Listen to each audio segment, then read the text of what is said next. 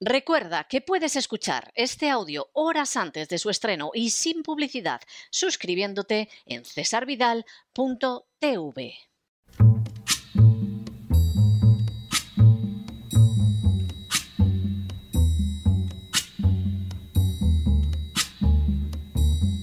La voz con César Vidal, desde el exilio. When the night has come and the land is dark and the moon is the only light we'll see. No, I won't be afraid.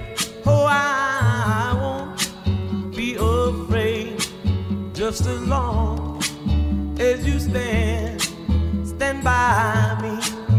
Muy buenos días, muy buenas tardes, muy buenas noches y muy bienvenidos a esta nueva singladura de la voz.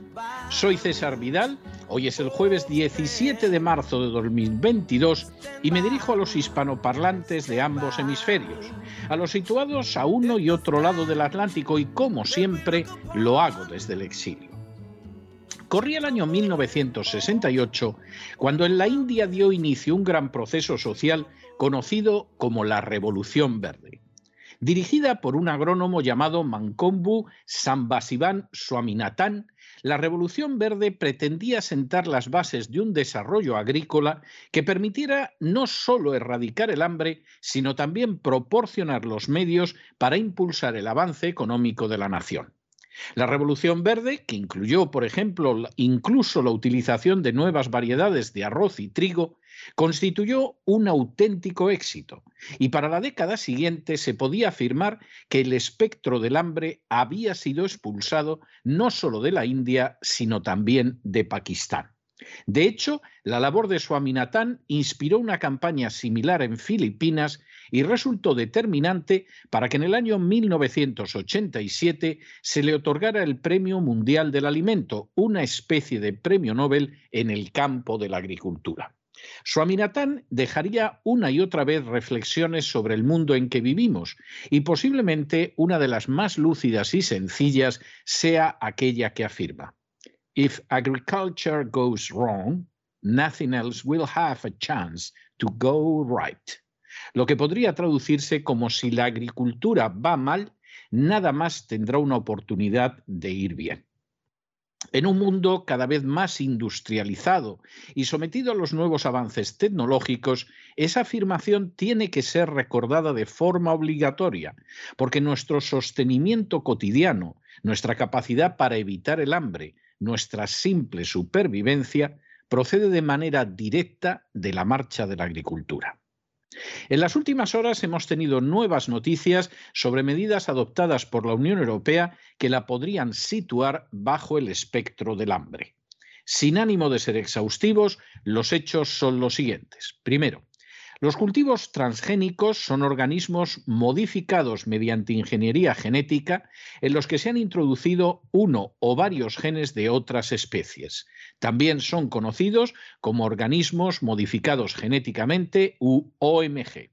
Segundo, los cultivos y alimentos transgénicos actualmente en el mercado incorporan básicamente genes de bacterias, pero las posibilidades son muy amplias. Así, por ejemplo, se investiga con genes de ratones en cerdos, genes de pescado en tomates, genes humanos en arroz y un largo etcétera.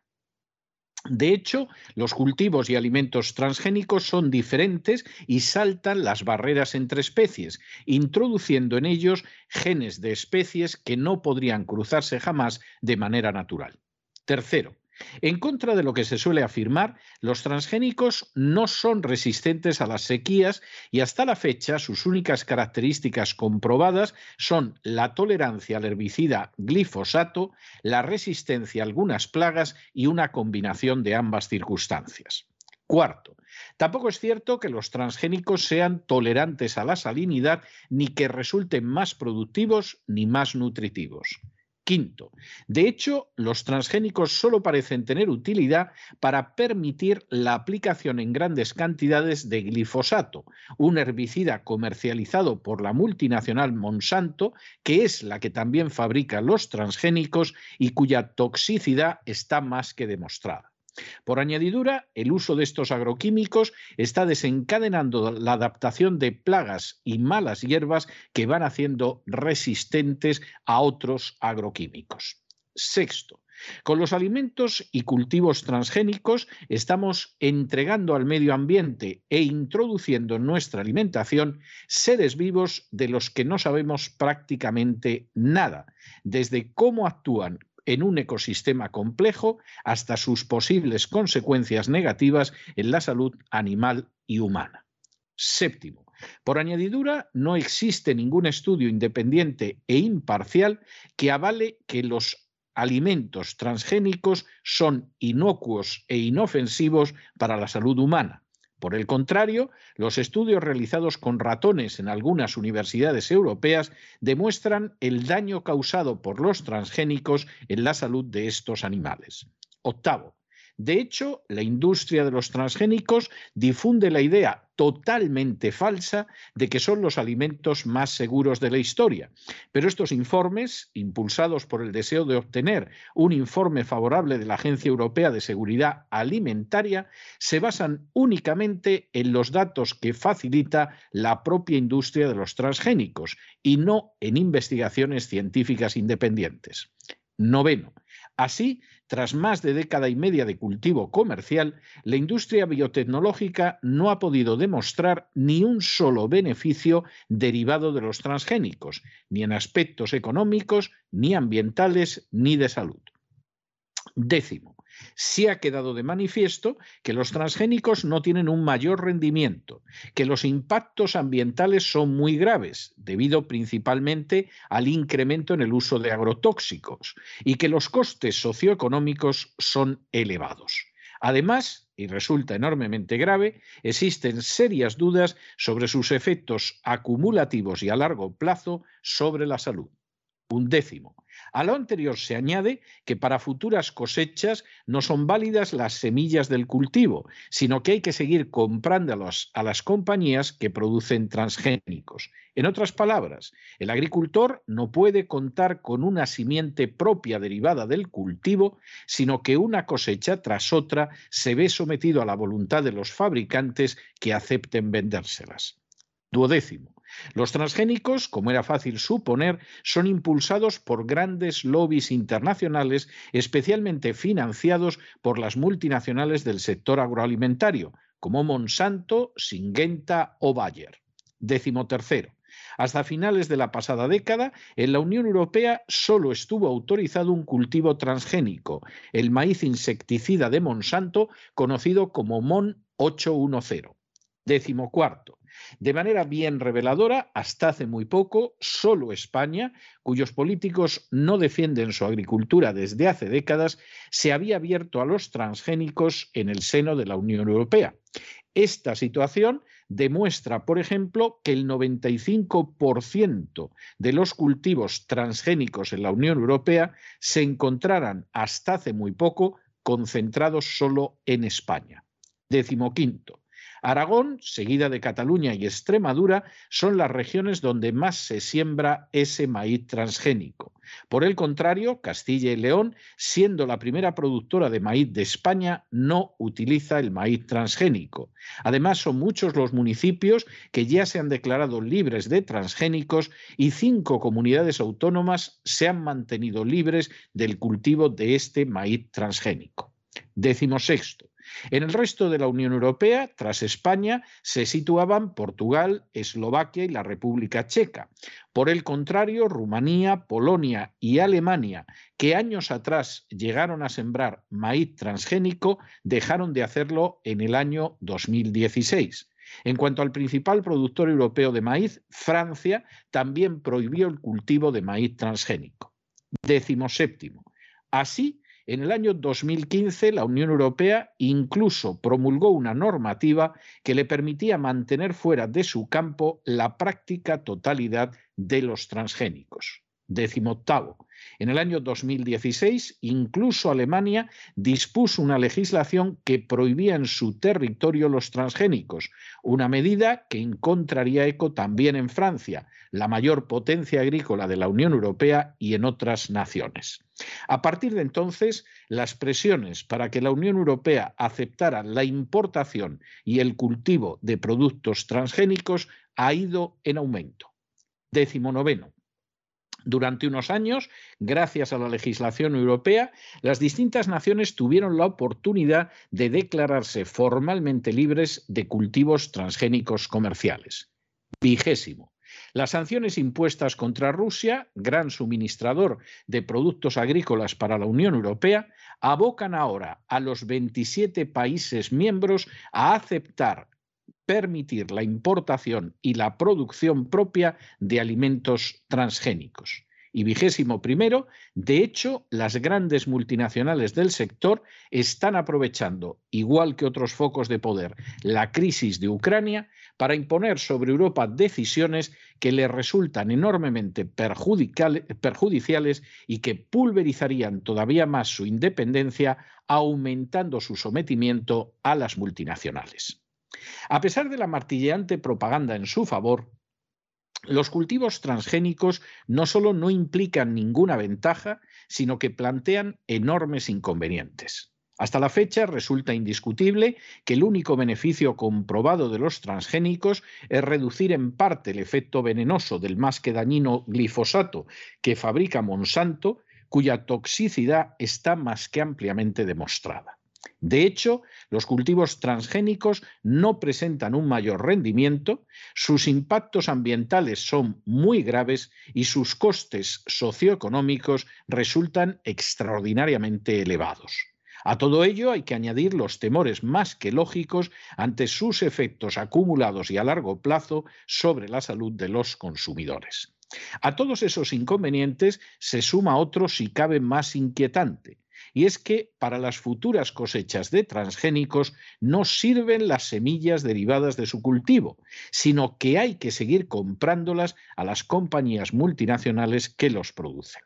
De esta manera, los agricultores y con ellos las naciones donde se encuentran asentados, al no poder contar con simiente propia, una cosecha tras otra, se ven sometidos a la voluntad de los fabricantes que deciden si continúan suministrando esas semillas o se niegan a hacerlo. Dicho de otra manera, en un momento dado, y siguiendo los intereses no de las naciones que compran las semillas para los productos transgénicos, sino de sus fabricantes, se puede reducir por hambre a naciones enteras mediante el sencillo expediente de no proporcionar semillas para la próxima cosecha o simplemente amenazar con tan pavorosa posibilidad. De nuevo, las sanciones contra Rusia presentan efectos perversos, aunque cuesta mucho creer que sean casuales sobre la Unión Europea. Entre ellos pueden incluso encontrarse futuras hambrunas. Separada del mercado agrícola ruso y con una política que, por ejemplo, en España ha ido aniquilando la propia agricultura, la Unión Europea está siendo presionada para someterse a algo a lo que se ha resistido de manera constante durante décadas, colocar su futuro agrícola en manos de las multinacionales que fabrican los transgénicos.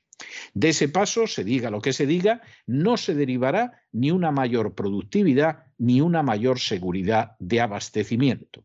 Por el contrario, a los problemas ya expuestos una y otra vez por estudios independientes, se añadirá el de que el día menos pensado para la Unión Europea, pero más adecuado para intereses extraeuropeos, se la pueda amenazar con el desabastecimiento de semillas y, por lo tanto, el hambre. Todo ello a menos que se incline todavía más ante políticas derivadas de intereses situados fuera del continente.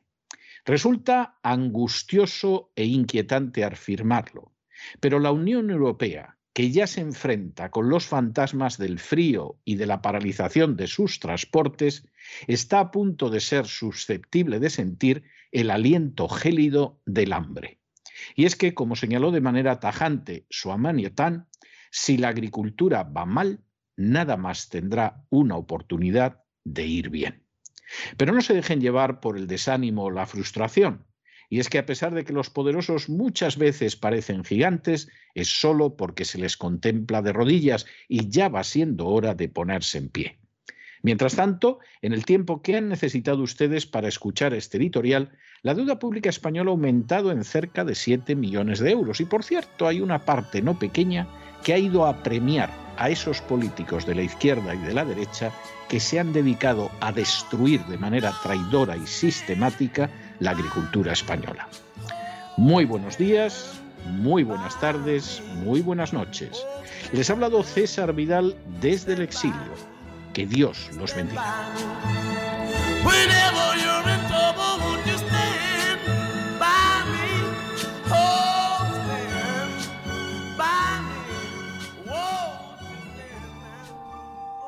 Esta sección está patrocinada por crowdfunding con el siguiente mensaje. Nuestro Señor Jesucristo, el único Dios verdadero, es misericordioso y nuestro Salvador.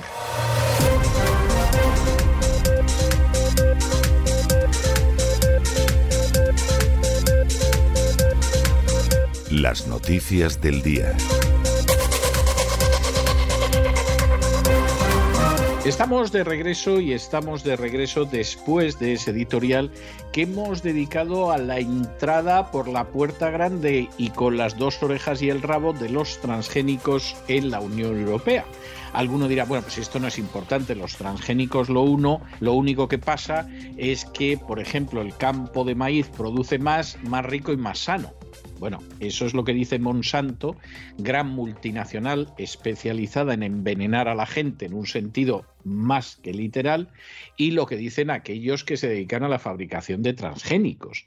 Pero ni producen más, ni es más sano, ni cosa que se le parezca. Es más, hay inquietantes estudios que muestran que los transgénicos de saludable tienen muy poquito.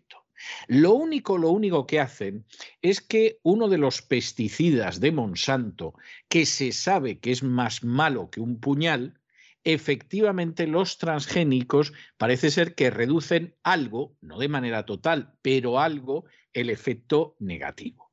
De manera que con los transgénicos de entrada no se gana nada.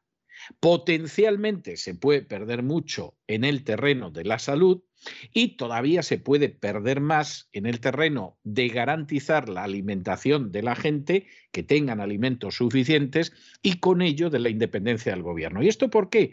Pues miren ustedes, los transgénicos, ¿qué es eso que te mezcla los genes de un tomate con los de una rata? y saque cada uno sus consecuencias. Uno no sabe realmente en qué puede favorecer eso al cultivo del tomate, pero está ahí. Que a veces utiliza hasta genes humanos, y dices, hombre, yo ya conozco seres humanos que tienen la inteligencia de un pepino, pero vamos, tanto como para utilizar genes humanos para determinados cultivos, parece un poco exagerado.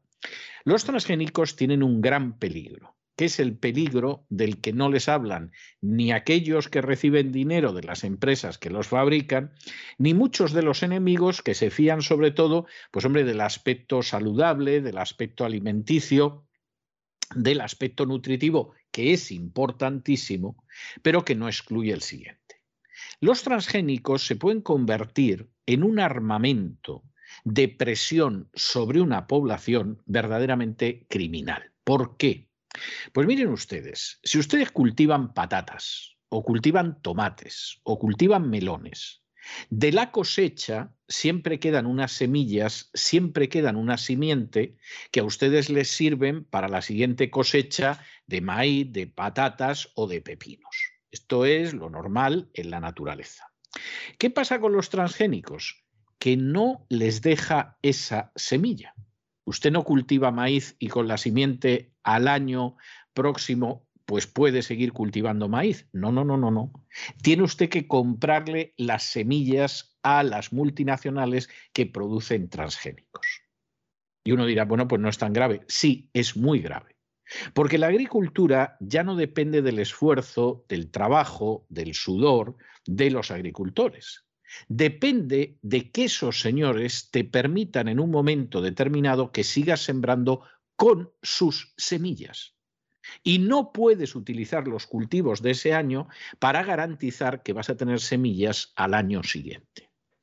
Esto implica que, por ejemplo, en el caso de países pequeños se ve con mucha facilidad. Uno ve una Honduras, ve una Guatemala, ve un Salvador y dices, como sigan creciendo los cultivos transgénicos que van creciendo, el día menos pensado a Guatemala, al Salvador, a Honduras los rinden por hambre. Basta con que les digan que al año siguiente no va a haber semillas de maíz porque, en fin, no hace usted lo que queremos que haga y efectivamente ese país se ve abocado al hambre. De pronto la cosecha que necesita para alimentar a sus ciudadanos se evapora, vamos, como si fuera de humo. ¿Qué ha sucedido hasta ahora con los transgénicos en Europa? Hombre, Francia por encima de su cadáver. Alemania tres cuartos de lo mismo. El único país que efectivamente utilizaba con enorme profusión los transgénicos, fíjense ustedes, de 27 países el 95% de esos cultivos transgénicos los tenía España, lo que no es sorprendente porque tanto desde la izquierda como desde la derecha en España desde hace décadas se está apuñalando a la agricultura nacional para favorecer intereses extranjeros, y vayan ustedes pasando la lista de los políticos que han intervenido a lo mejor gratuitamente y con las mejores intenciones. ¿eh? A lo mejor es de esas veces en que un político actúa gratuitamente y con buenas intenciones. Pero repasen ustedes la lista a la izquierda y a la derecha y no han dejado de colaborar en decisiones nefastas, funestas para España. Que por cierto es un país que desde los años 60 no ha conocido lo que es el hambre, pero que se puede encontrar en una situación muy complicada por la economía y especialmente por lo que es la agricultura. Y en estos momentos, como tenemos que sancionar a Rusia, pues en buena medida esos productos que venían desde Rusia, por ejemplo cereales, etcétera, pues ya no vienen porque queremos censurar a Rusia. Y recuerda ese famoso refrán, disculpen ustedes la grosería, pero, pero realmente es que en este caso encaja, que dice, para joder a mi sargento, no como rancho. Entonces, pues ahora, para fastidiar al sargento, lo que hago es que no como. No, idiota. El que se va a morir de hambre eres tú. ¿Qué más le dará tu sargento que comas o que no comas rancho? Y entonces la Unión Europea ha entrado en esta línea y claro, eh, pues nada, nada, como no llega nada a causa de las sanciones contra Rusia, pues venga, que vengan alimentos transgénicos. Y en un momento determinado se le cruzan los cables a Monsanto, pues porque hay gente que ha iniciado una acción contra Monsanto en los tribunales europeos, o porque ha aparecido un reportaje donde se muestran los benéficos efectos de los productos que fabrica Monsanto en las personas, en los animales y en los campos, o cualquiera de estas cosas, y te quedas sin maíz ese año. Y todos nos vamos a reír a carcajadas. O sea, nos lo vamos a pasar de maravilla. Va a ser algo fantástico. Esto parece increíble. La Europa que hemos visto que tiraba la leche, que tiraba la mantequilla, que tiraba los productos agrícolas al mar, que se deshacía de todo, que además a, los que éramos niños ya en aquel entonces, como no habíamos oído nada más que del hambre de la posguerra, pues todavía la gente recordaba el hambre de la posguerra y decía, parece mentira que tiren esto al mar, que lo repartan a la pobre gente, porque habían conocido lo que era el hambre, de una manera literal. Bueno, pues se da la circunstancia de que no sabemos si esa Europa que ha vivido nadando en la abundancia de la comida y de la variedad de la comida, de pronto se va a encontrar en una situación en la que ya es que no vaya a pasar frío, que lo va a pasar, o vaya a pasar oscuridad añadida, sino que puede llegar a pasar hambre y a tener, pero problemas muy serios de abastecimiento. Es para pensárselo, ¿eh? Hay que ver la punta que le están sacando algunas mentes perversas a la crisis de Ucrania. ¿eh? Y hay que ver cómo están aprovechando en beneficio propio las sanciones contra Rusia. Si fuéramos mal pensados, en realidad pensaríamos que esto en vez de ser sanciones contra Rusia es la manera de quebrar totalmente a la Unión Europea y convertirla, pues eso, en un rosario de colonias y de protectorados. Es, es para pensarlo. Por cierto, y hablando de comer, les recomendamos el documental que aparece en cesarvidal.tv, ese magnífico documental de Alejo Moreno titulado Los Señores de las Redes. Es un gran documental y en ese documental ya vieron ustedes, los que estén suscritos a cesarvidal.tv, el otro gran documental de hechos probados, donde aparecían algunas de las felonías, de los insultos a la legalidad, de los crímenes de la agencia tributaria contra sus víctimas, no todos ni todas las variedades, pero algunos de ellos. Y aquí en este caso no estamos hablando de la agencia tributaria, aquí no hablamos de sicarios, sino que estamos hablando de auténticos héroes, que son esos pescadores que faenan en los caladeros de Terranova desde hace siglos, que verdaderamente lo hacen con una bravura, con un desprendimiento, una valentía y un coraje absolutamente proverbiales y que están abandonados por el gobierno de España, igual que están abandonados los agricultores. Se ve que hay alguien que han decidido que en España se vuelva a pasar hambre, porque como ellos no lo pasan, pues evidentemente los demás que pasen hambre. Y es algo en ese sentido tremendo. De manera que ya lo saben ustedes, es solo para suscriptores. Cesarvidal.tv es un canal absolutamente exclusivo, jamás inclusivo, pero merece ver este documental de Alejo Moreno. Y entramos ya en el boletín informativo, como siempre, comenzando por España, y ya pueden ustedes estar seguros de que no nos separamos mucho de lo que les hemos contado, porque el gobierno ha decidido movilizar a 15.000 policías. Y uno dice, hombre, van a defender Canarias van a defender Ceuta y Melilla, aparte de volar a Letonia y mandar unas fragatas al Mar Negro para enfrentarse con el peligro ruso tan cercano geográficamente a España. O sea, aquí ahora la policía se moviliza, sí, pero no para eso. Se moviliza para reprimir la huelga de transportistas. Bueno, bueno, bueno, bueno. O sea que los africanos que saltan la valla de Melilla, y que llevan pinchos y llevan garfios y llevan todo este tipo de cosas, a esa gente reprimirla ni hablar. Hay que reprimir a la gente que está en el paro del el transporte. Gente que en un porcentaje elevadísimo, hay quien habla de más del 90%, están en la quiebra o al borde de la quiebra. Y ahora agárrense a la siguiente porque esta es maravillosa. Como no puedes controlar a esta gente, como los sindicatos que son más amarillos que un limón de la China no puede controlar a esta gente, pues hombre, la difamamos, la infamamos y la vilipendiamos en los medios de comunicación. Y ahora decimos que los que van a la huelga son de ultraderecha. Ya empezamos diciendo que eran partidarios de Putin, ¿eh? que desde luego anda que la imaginación del que se le ocurrió la historia se las trae. Entonces, como hay una guerra en Ucrania, ¿eh? Pues resulta que los transportistas, que son todos pro-Putin y saben dónde está Ucrania y defienden los argumentos de Rusia, se lanzan al paro. Vamos, hay que ser, pero tonto de capirote para creerse algo así. De modo que la cosa ya seria. En un momento determinado, en un rifirrafe, de pronto uno de los transportistas se lleva un tiro en el vientre de un policía, que puede que fuera accidental, pero ya es bastante, bastante inquietante. Esa es la realidad.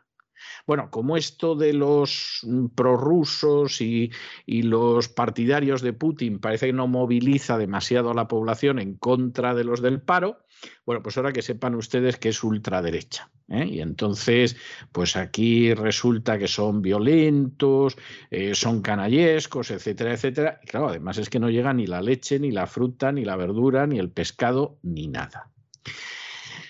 El gobierno español sabe perfectamente cómo podría solucionar esta situación. Es decir, los huelguistas puede que efectivamente no estén haciendo la mejor huelga del mundo.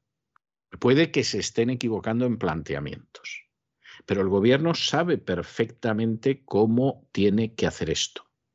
Y es dejando de robar, de expoliar y de saquear a los ciudadanos a través de los impuestos.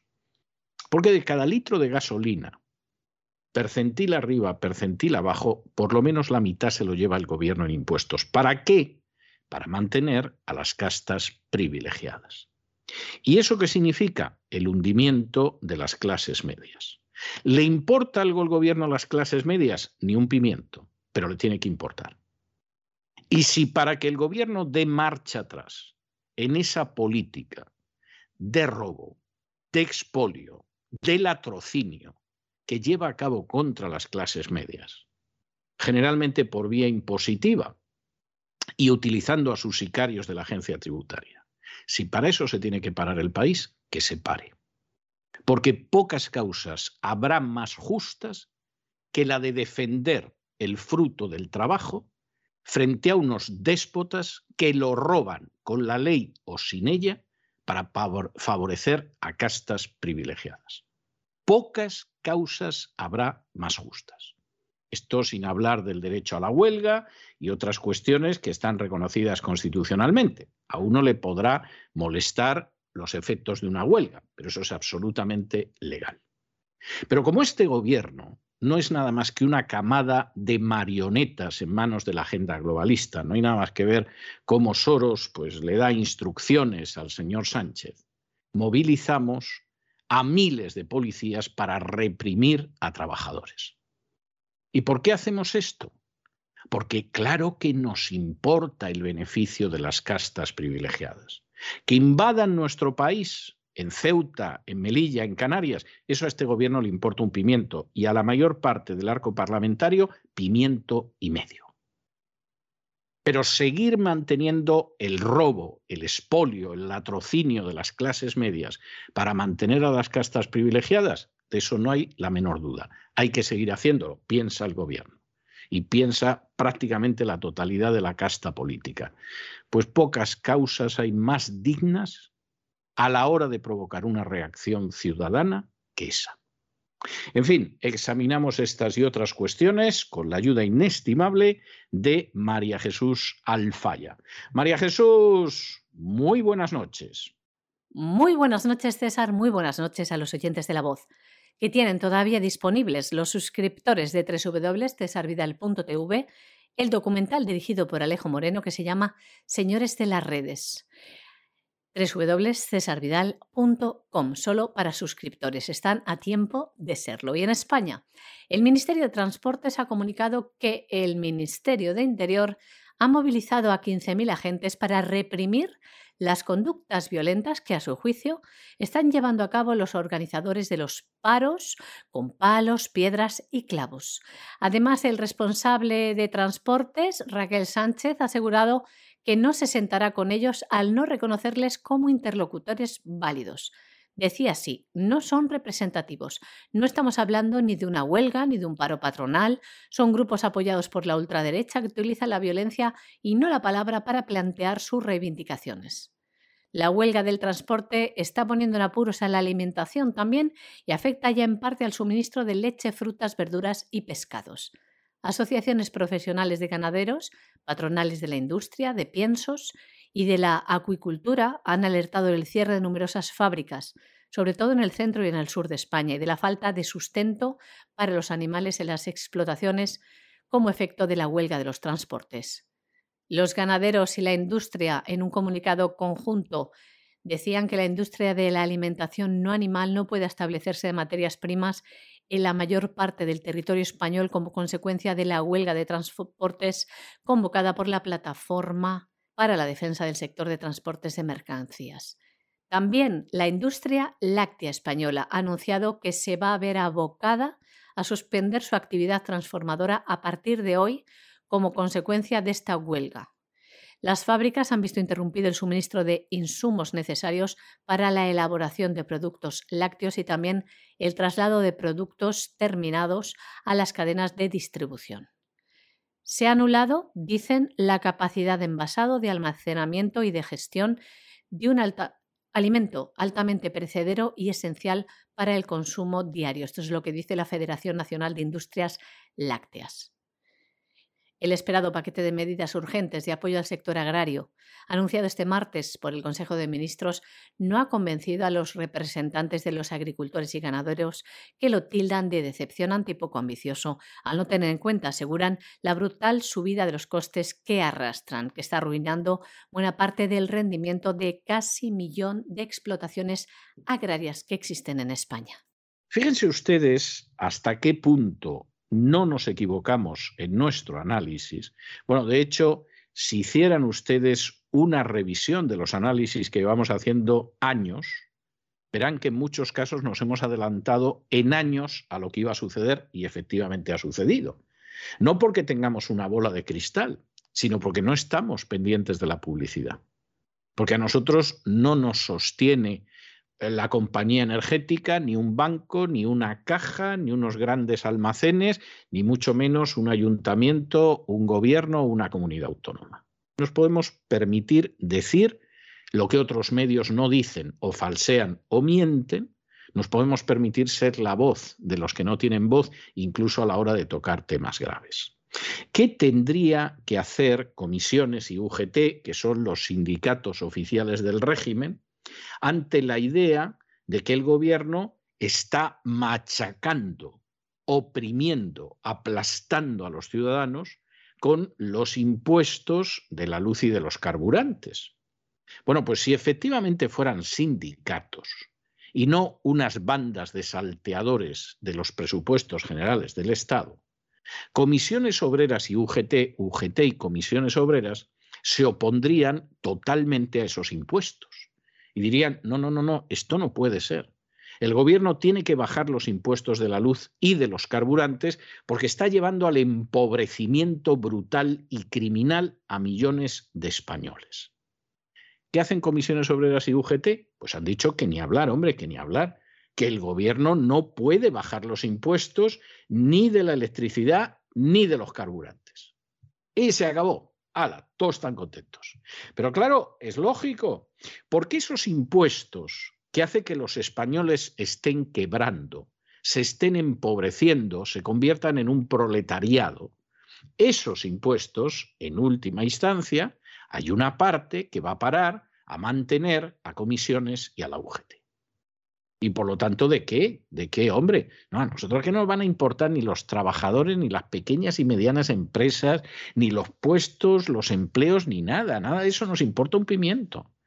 Nos importa seguir siendo castas privilegiadas que viven a costa del empobrecimiento, de la esclavitud, del saqueo y el expolio de las, de las clases medias. De manera que esto lo dicen comisiones y UGT, a fin de cuentas, castas privilegiadas, parásitos inútiles. Y por supuesto el gobierno puede decir, aquí los defensores de los obreros, aunque no tengan ni un 8% de afiliados entre los trabajadores, pues a ver, si ellos lo dicen, eh, razón de más para no bajar impuestos. De manera que si en algún momento se les pasó en serio por la cabeza lo de la rebaja fiscal a los carburantes, ya tienen el argumento para no hacerlo, y eso sí, ahora te dicen que te van a dar ayudas, que es la manera con la que finalmente, en muchos casos, los conflictos sociales se desactivan en España. No se soluciona nada. Siguen robando a los ciudadanos, pero bueno, ese sector le damos alguna ayudita, alguna paguita, en fin, alguna cosita y ya se están quietos. Los que están arriba son los que se benefician más ¿eh? Y dentro de ese sector, pues hay otros que no se benefician nada. Y el conjunto de la población se perjudica considerablemente. Es lo que pasa con los estados del antiguo régimen, no el de Franco, no el anterior a la Revolución Francesa, que es el caso de España. Comisiones Obreras y UGT han mostrado su rechazo a que el Gobierno rebaje los impuestos de la electricidad y los carburantes porque las eléctricas y las petroleras seguirán ganando más. El secretario general de Comisiones Obreras, Unai Sordo, afirmaba, es una trampa. Hay que huir de la simplicidad de bajar los impuestos. No es la solución, que pasa por controlar los precios. También decía Pepe Álvarez, de UGT, que ha criticado la pasividad de la Comisión Nacional del Mercado de Valores en esta crisis, que dice siempre están dándonos por saco, ha dicho textualmente. Sordo y Álvarez presentaron junto con las asociaciones de autónomos UATAI y UPTA, las asociaciones vecinales CEAP y la Organización de Consumidores FACUA, unas movilizaciones convocadas para el próximo 23 en todas las capitales de provincia con el lema Contener los precios, proteger el salario. Esta será la primera manifestación que convoca a los sindicatos mayoritarios por la subida de los precios de la electricidad y de los carburantes. Además de Sordo y Álvarez han participado Julio Molina, de CEAP, María José Landaburo, de UATAE, Nicolás Rodríguez, de UPTA e Ignacio Tudela, de Facua.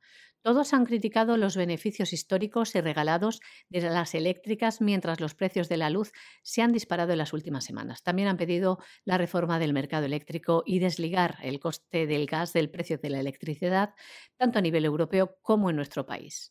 Cada tecnología debe de tener su precio, ha afirmado Álvarez, quien ha apuntado que las eléctricas europeas se llevarán 200.000 millones de euros en esta crisis. También el Gobierno ha congelado el plan de rebajas fiscales a carburantes y se abre ahora a dar ayudas. Lo decía la ministra de Hacienda, que ha alertado del riesgo de una bajada de impuestos para las arcas públicas y ha señalado que algunos países han optado por las ayudas, ya que hay distintas fórmulas para contribuir a minimizar este impacto de la subida de precios, decía María Jesús Montero y el Gobierno está preocupado por el impacto para las arcas públicas de las medidas que estudia y por su posible falta de progresividad, según se ha translucido de las reuniones con los partidos. Las ayudas por niveles de ingresos o renta se perfilan como una fórmula que sortearía estas reticencias y sería del agrado de Podemos. Bueno, y nos vamos a Hispanoamérica.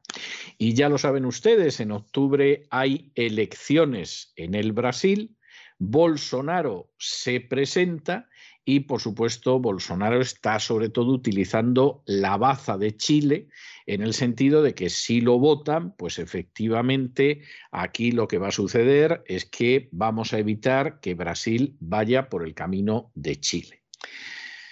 Esto es bastante exacto, pero no en el sentido de que Chile sea solo la izquierda, sino en el sentido de que Chile, a fin de cuentas, es agenda globalista y que efectivamente pues esa agenda globalista se va ejecutando de una manera que Chile va a terminar convertido en una colonia o en un protectorado.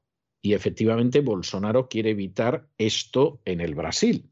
Claro, a Bolsonaro últimamente lo comparan mucho con Putin. A ver si hay suerte. La gente vota en contra como si Bolsonaro hubiera invadido Ucrania y entonces, pues llega un gobierno de izquierdas, quiebra el país, es mucho más fácil someter a un país quebrado y endeudado, y la agenda globalista sigue avanzando y además ha acabado con uno de los bastiones patriotas que es el Brasil. Ese es el plan. Ahora vamos a ver lo que sucede. Pero no crean ustedes que el análisis que hacemos nosotros es ni tan extraño ni tan aislado en periódicos de primerísima fila de Estados Unidos, por cierto, periódicos entre cuyo accionariado lo mismo está BlackRock que Vanguard, que las grandes compañías de fabricación de armas, etcétera, etcétera, insisten en que efectivamente, claro, la derrota de Putin va a significar la derrota de Bolsonaro en Brasil, la derrota de Orbán en Hungría, eh, la derrota de Donald Trump si se le ocurriera volver, y uno dice, ¿qué tendrá que ver Orbán y Bolsonaro con Putin? Pues sí lo hay dentro de la óptica del enfrentamiento entre patriotas y globalistas. Y esta es la cuestión de fondo, no hay otra cuestión. Y en ese sentido, hombre, evidentemente Putin no es Bolsonaro, ni es Orban, ni ninguno de ellos es Donald Trump, pero en todos ellos hay un elemento común más allá de las diferencias enormes. Y es el hecho de que quieren mantener la independencia de su nación frente a la agenda globalista. Y vamos a ver qué pasa. El presidente brasileño Jair Bolsonaro ha animado a los ciudadanos a acudir a las urnas en las elecciones presidenciales del próximo mes de octubre para, decía, evitar un triunfo de la izquierda como ocurrió en Chile con Gabriel Boric. Y decía así en las redes sociales, en una transmisión. La decisión de ustedes viene del voto. Habrá elecciones este año y cada uno tiene que votar en quien crea que puede ayudar a mejorar el país. Y decía también, el personal muchas veces reclama, mira en Chile, pero en Chile los que decidieron fueron los omisos, que no quisieron votar a nadie, porque la izquierda siempre votó. Además, según Bolsonaro, Así pasó en otros países, pues la democracia es linda, es maravillosa, pero pasa por el elector, que debe tener conciencia, entendimiento y responsabilidad para no delegar en terceros lo que será el futuro de Brasil. El presidente aún no ha formalizado su aspiración a la reelección, pero se prevé que lo haga el próximo día 26, en un acto que prepara el Partido Liberal al que se afilió a finales del año pasado.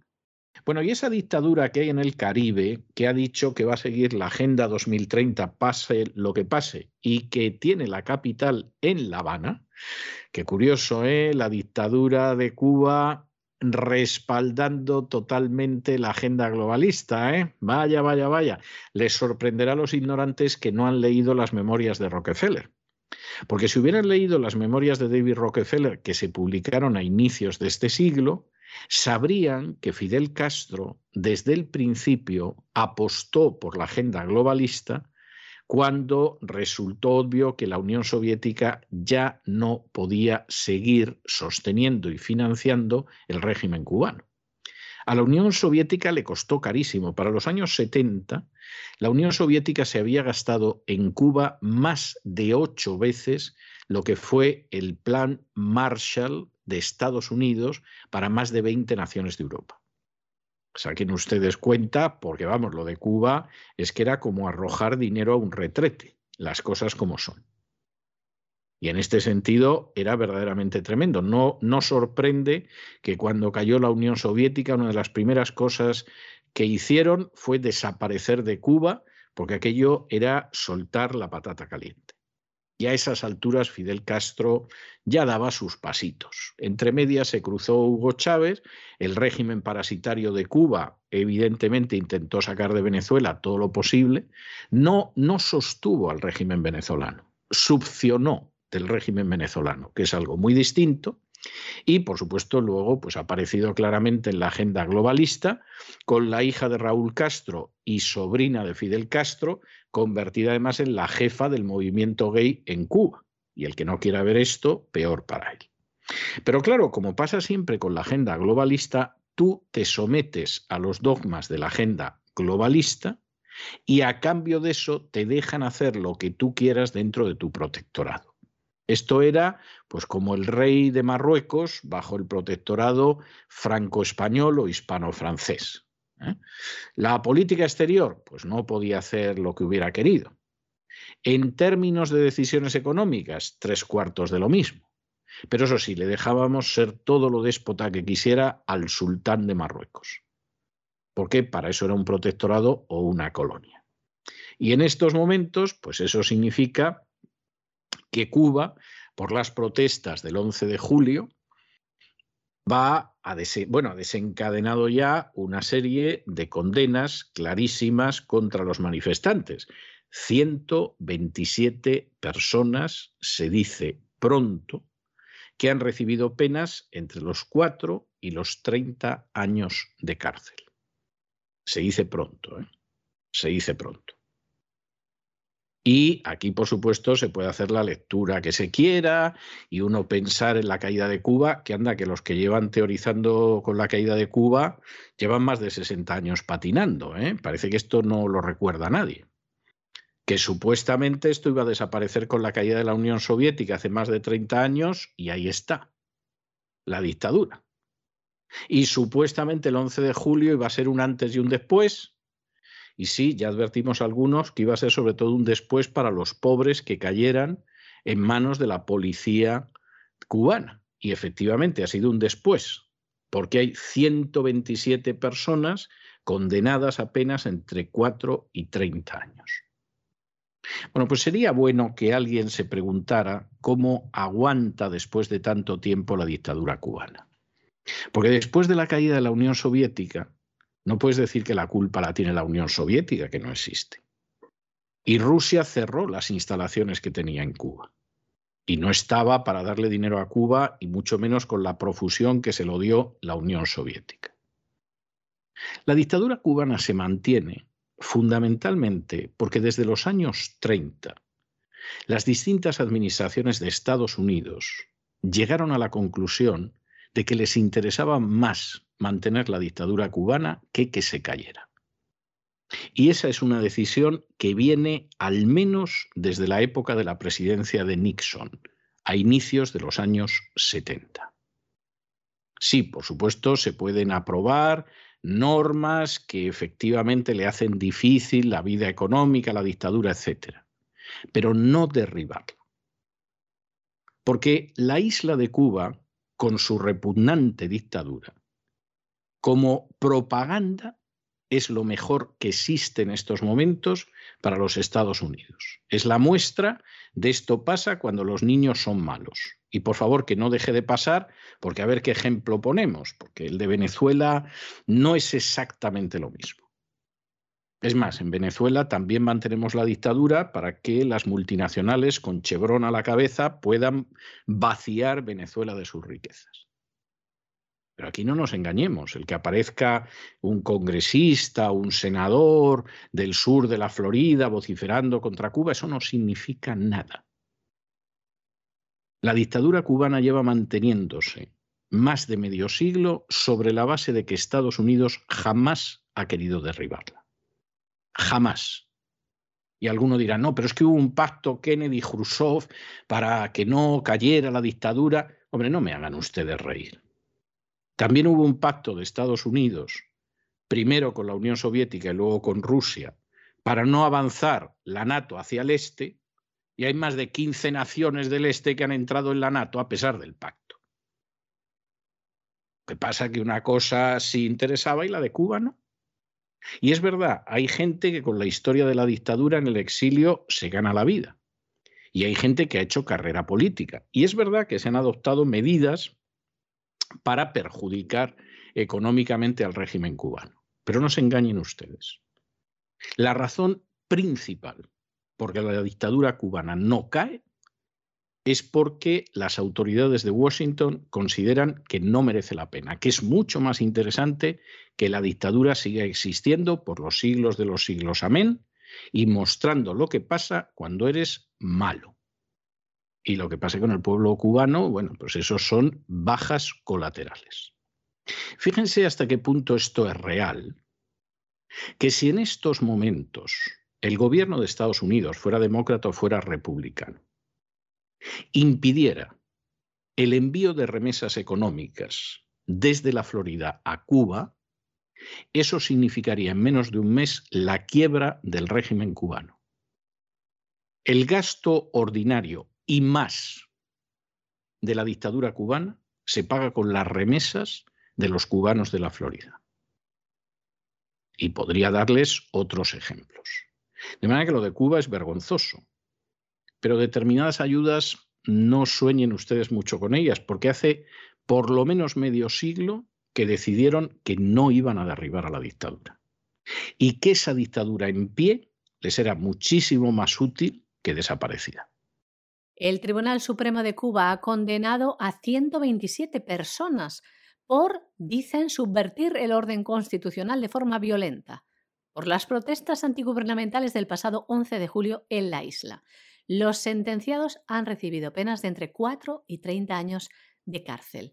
El tribunal ha notificado las sentencias en las que ha considerado probado y demostrado que tal día, en la esquina de Toyo, municipio de 10 de octubre, Obedeciendo instrucciones impartidas por personas tanto desde Cuba como desde el exterior, los acusados intentaron subvertir el orden constitucional de forma violenta. Es lo que informaba el Tribunal Supremo de la República de Cuba en una nota de prensa.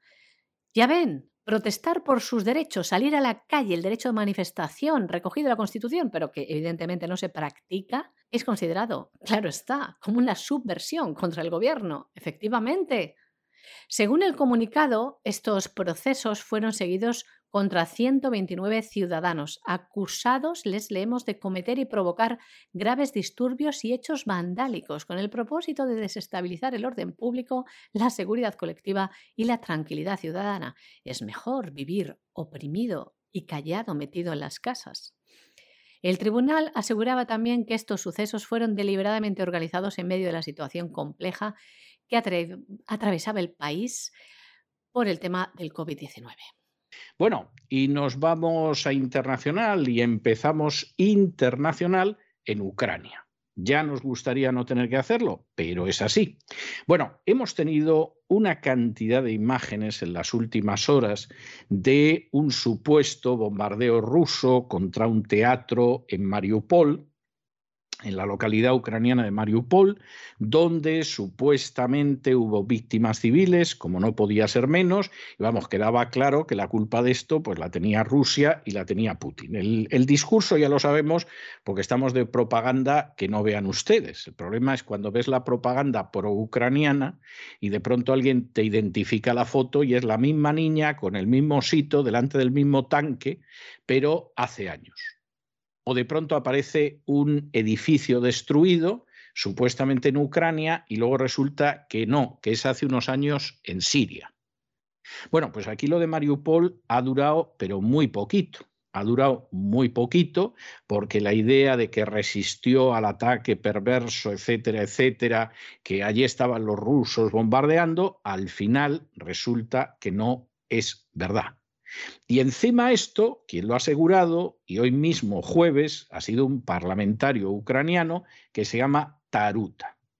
Es verdaderamente impresionante.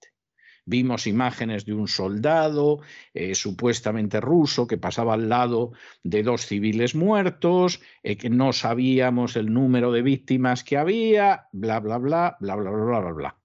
Por supuesto, el Ministerio de Defensa ruso lo desmentía y decía que no tenía nada que ver con esta historia y que además quienes estaban detrás de esto eran esos nazis que ha entrenado la NATO durante años, y esto ya lo han confesado hasta algunos de los oficiales americanos que los entrenaban, que son los nazis del batallón Azov.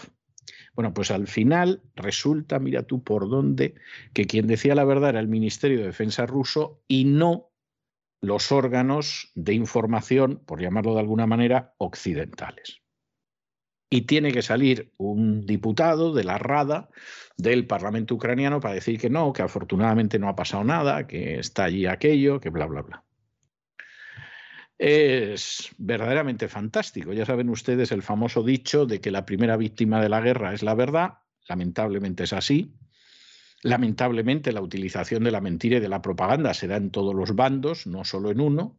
Pero vamos, a ver que en el caso de Ucrania se les está yendo la mano, pero bien pero bien. Y en una época donde se pueden comprobar muchas cosas. Es que, claro, la CNN no puede sacar a un periodista diciendo que se ha muerto con la foto y el nombre, cuando es un periodista que la misma CNN sacó ya hace años como muerto con la misma foto y el mismo nombre. Porque o es el muerto de la CNN oficial, que en la, en la próxima guerra que haya, Dios sabe dónde, también se va a morir en los primeros días, o esto se acaba viendo. Y Antena 3 no te puede sacar las imágenes de un videojuego como si fueran bombardeos rusos. Y no te pueden salir unos aviones supuestamente desplegados sobre el cielo de Ucrania cuando luego te los identifican como formando parte de un desfile. Y no puedes sacar imágenes de la guerra del Líbano, de la guerra de Siria, diciendo que son poblaciones ucranianas, porque eso ya no es que sea propaganda, es que eso es hacer las cosas de la manera más burda.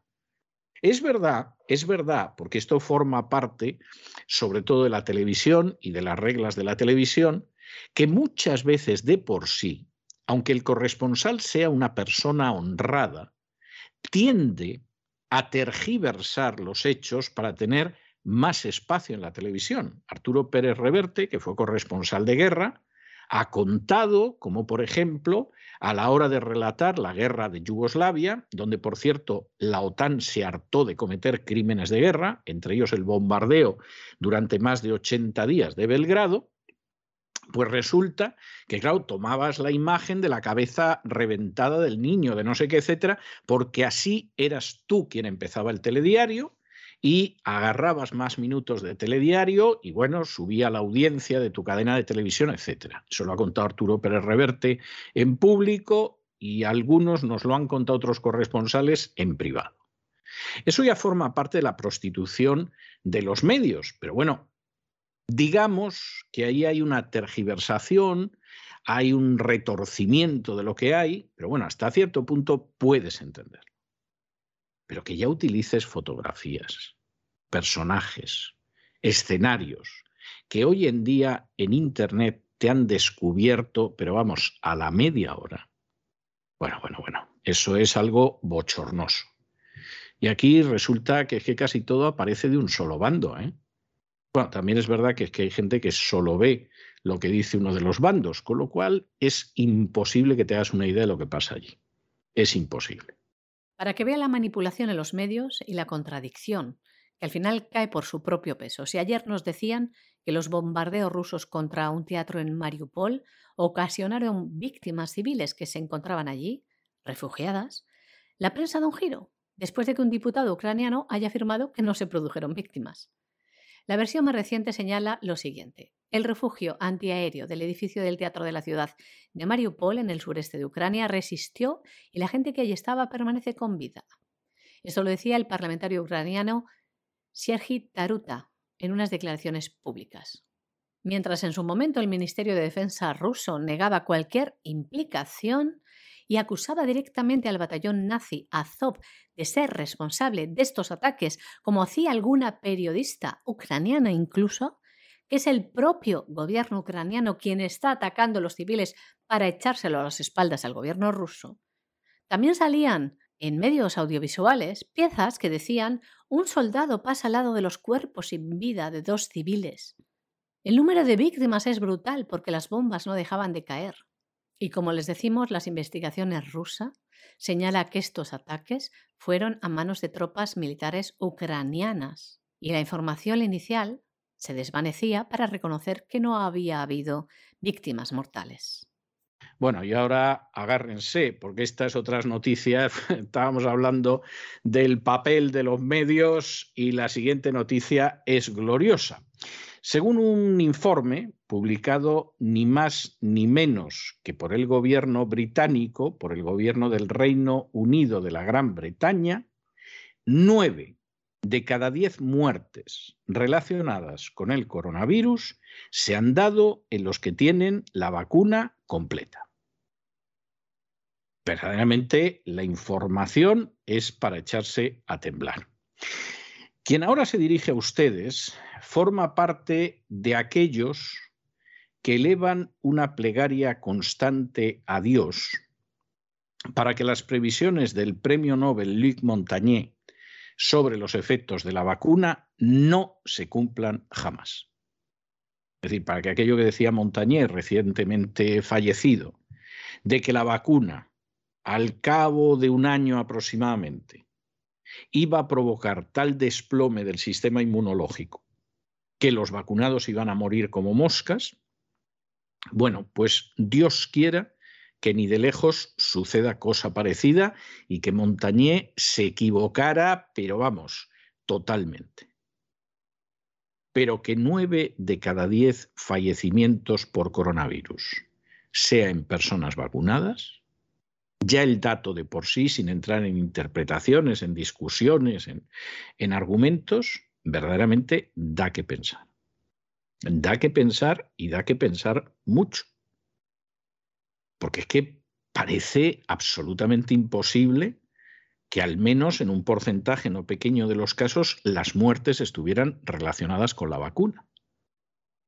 Si se dijera que es un 50% de vacunados y uno de no vacunados, ya sería bastante grave, porque habría que llegar a la conclusión de que el que te pusiera la vacuna no ha servido de nada en relación con los que no se vacunaron. Es decir, te has vacunado a lo tonto, te mueres igual pero siendo un 90%, es para pensar que no te mueres igual, te mueres nueve veces más, se dice pronto. Y pensar que esa mortalidad que se multiplica por nueve en los vacunados no tiene nada que ver con la vacuna, pues cuesta mucho creerlo. Un informe publicado por el Gobierno del Reino Unido ha confirmado que actualmente 9 de cada 10 muertes relacionadas con el COVID-19 se encuentran en aquellos que están completamente vacunados. También hay un denunciante que ha trabajado en los ensayos clínicos de la inyección del COVID-19 de fase 3 de la vacuna Pfizer y confirma que se han falsificado los datos. La compañía contrató a personas que no estaban capacitadas para administrar los viales. También el seguimiento de los efectos secundarios, que han sido ocultados. Un testimonio que fue publicado hace un año en el British Medical Journal por el periodista de investigación Paul Zucker. Todo el mundo anuncia que nunca se van a conocer la verdadera cantidad de efectos adversos y de muertes provocados directamente por las inyecciones del COVID-19, identificadas como vacunas, cuando realmente son tratamientos, tratamientos médicos experimentales que afectan al genoma humano. Como les decimos, este estudio británico demuestra que ha habido casos de personas infectadas por COVID pese a estar vacunadas. Y como les decimos, nueve de cada diez fallecidos estaban vacunados. Y los niños, que también están ya siendo llamados en masa para ser vacunados, también afirman que hay un mayor número de niños hospitalizados por la vacuna, cuando los niños nunca han tenido un alto riesgo de enfermedad grave por ninguna variante del COVID. Y no solo hay más muertos entre los vacunados, sino que las muertes entre personas no vacunadas están disminuyendo. Como ven, los efectos secundarios de las vacunas siguen ahí. Todos los ocultan. Deportistas que están cayendo fulminados, que no tienen las capacidades igual después de haber sido vacunados. Personas con problemas cardíacos. Cada vez salen más efectos secundarios provocados por las vacunas. Se ocultan está muriendo de repentinitis? Cuando todo el mundo pone la mirada sobre Ucrania, qué curioso, ¿verdad? Parece que ya no existe el tema del COVID. Ya no hay COVID, señores. Solo hay conflicto en Ucrania. Y hasta aquí hemos llegado nosotros hoy con nuestro boletín de noticias. María Jesús, muchas gracias. Muy buenas noches. Muy buenas noches, César. Muy buenas noches a los oyentes de la voz. Y ya lo saben ustedes, no se nos vayan, no se nos vayan porque vamos a regresar enseguida con don Lorenzo Ramírez, que nos va a hacer sobrevolar la economía nacional e internacional en el despegamos y después nos vamos a tomar un más que necesario respiro de cultura en la biblioteca de doña Sagrario Fernández Prieto. No se vayan, que regresamos enseguida.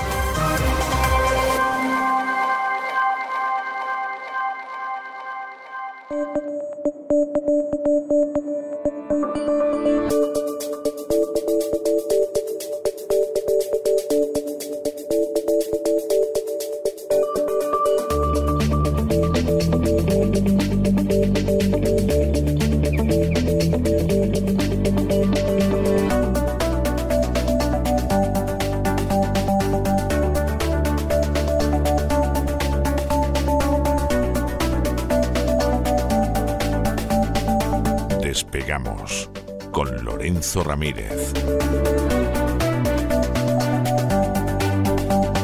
Corremos raudos y veloces hacia nuestro avión, atravesamos el umbral, nos tiramos en plancha sobre los asientos, nos abrochamos los cinturones, despegamos y nos vamos elevando por los aires hasta alcanzar nuestra altura y nuestra velocidad de crucero Don Lorenzo, ¿qué hace usted con un chaleco amarillo? No me asuste, que lleva usted una semana dándome sobresaltos, que, que no me llega la camisa al cuerpo. Por favor, muy buenas noches. buenas noches, don César. Ya lo que nos faltaba en España, ¿verdad? Unos chalecos amarillos buenos ahí pegándole fuego a las calles, ya para terminar, ¿no? De, montar el apocalipsis zombie eh, este, ¿no? En el que estamos, en el que estamos viviendo, ¿no? Es que es algo que va a una velocidad y además todo junto, que verdaderamente yo creo que la experiencia, la experiencia de lo que fue el coronavirus los tienen valentonados. Ahora, yo no he vuelto otra vez a llenar la despensa de casa, ¿eh? Yo lo siento mucho, pero yo no voy a vivir, yo no voy a, es que no, no, no puede ser, porque entonces cada dos semanas, que si hay una guerra, que si ahora el tsunami de Japón ese que ponía. Yo, la verdad es que voy a, voy a tener que dejar de seguir a Don Isaac. Bueno, bueno, ya ha habido varios terremotos. Además, por si no lo sabe usted, ha habido varios terremotos. Eh, la madrugada de aquí, supongo que la mañana de allí, ya para terminar de espantar a la gente. Luego los terremotos están a una distancia que no le quiero a usted ni contar, ¿no? Pero bueno, ya para, para ir adobando al personal, estupendo. A mí el que me mantiene informado es Don Isaac, que es, eh, ya sabe usted que el tema de los de los eh, fenómenos climáticos apocalípticos, eh, como que le llama, ¿no? Y entonces, bueno, pues el famoso lo tiene controlado. Sí, lo tiene controlado.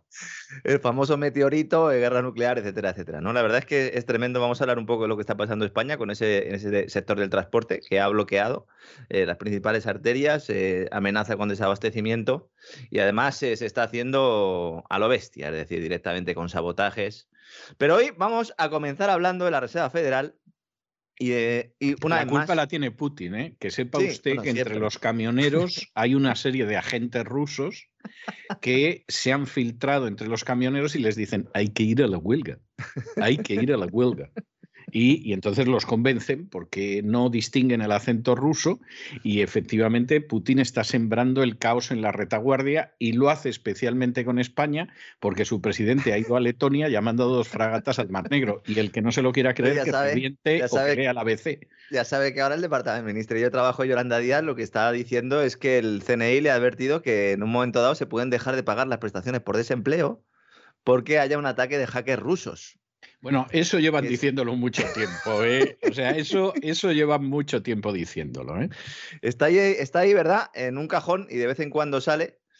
¿Qué interés tendrá Putin en que España deje de pagar eh, a, sus, a sus parados, no? Ninguno, ninguno. Pero como no hay dinero en la caja, como no hay dinero en la caja y ya ha habido varias veces que han tardado unos días, que se nos ha caído el sistema, que no sé qué, pues claro, el día que se caiga, se caiga, pues la culpa la tiene Putin. O sea, Putin es, es el equivalente posmoderno al dios tapagujeros de la Edad Media y de la Contrarreforma. Es decir, de pronto se producía una peste. Bueno, pues esto tenía que estar relacionado con Dios. Había una tormenta, hmm. evidentemente por lo mismo, etcétera.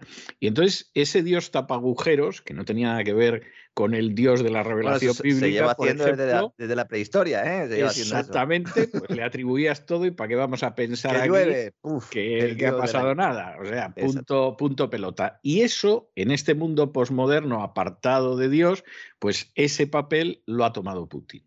cualquier cosa que pasa, Putin y los rusos. No, decía usted además el tema de que cuando no hay dinero, al final eh, mucha gente nos sigue sin saber ¿no? cómo, cómo se hace el dinero. Había uno de nuestros oyentes que hoy en las redes sociales, eh, don Álvaro, nos preguntaba, dice, yo tengo una pregunta simple e irónica, decía él, si el Producto Interior Bruto del mundo es de unos 84 billones europeos y la deuda mundial es de unos 300 billones, dice, ¿quién nos ha prestado el dinero? ¿La banca de Marte?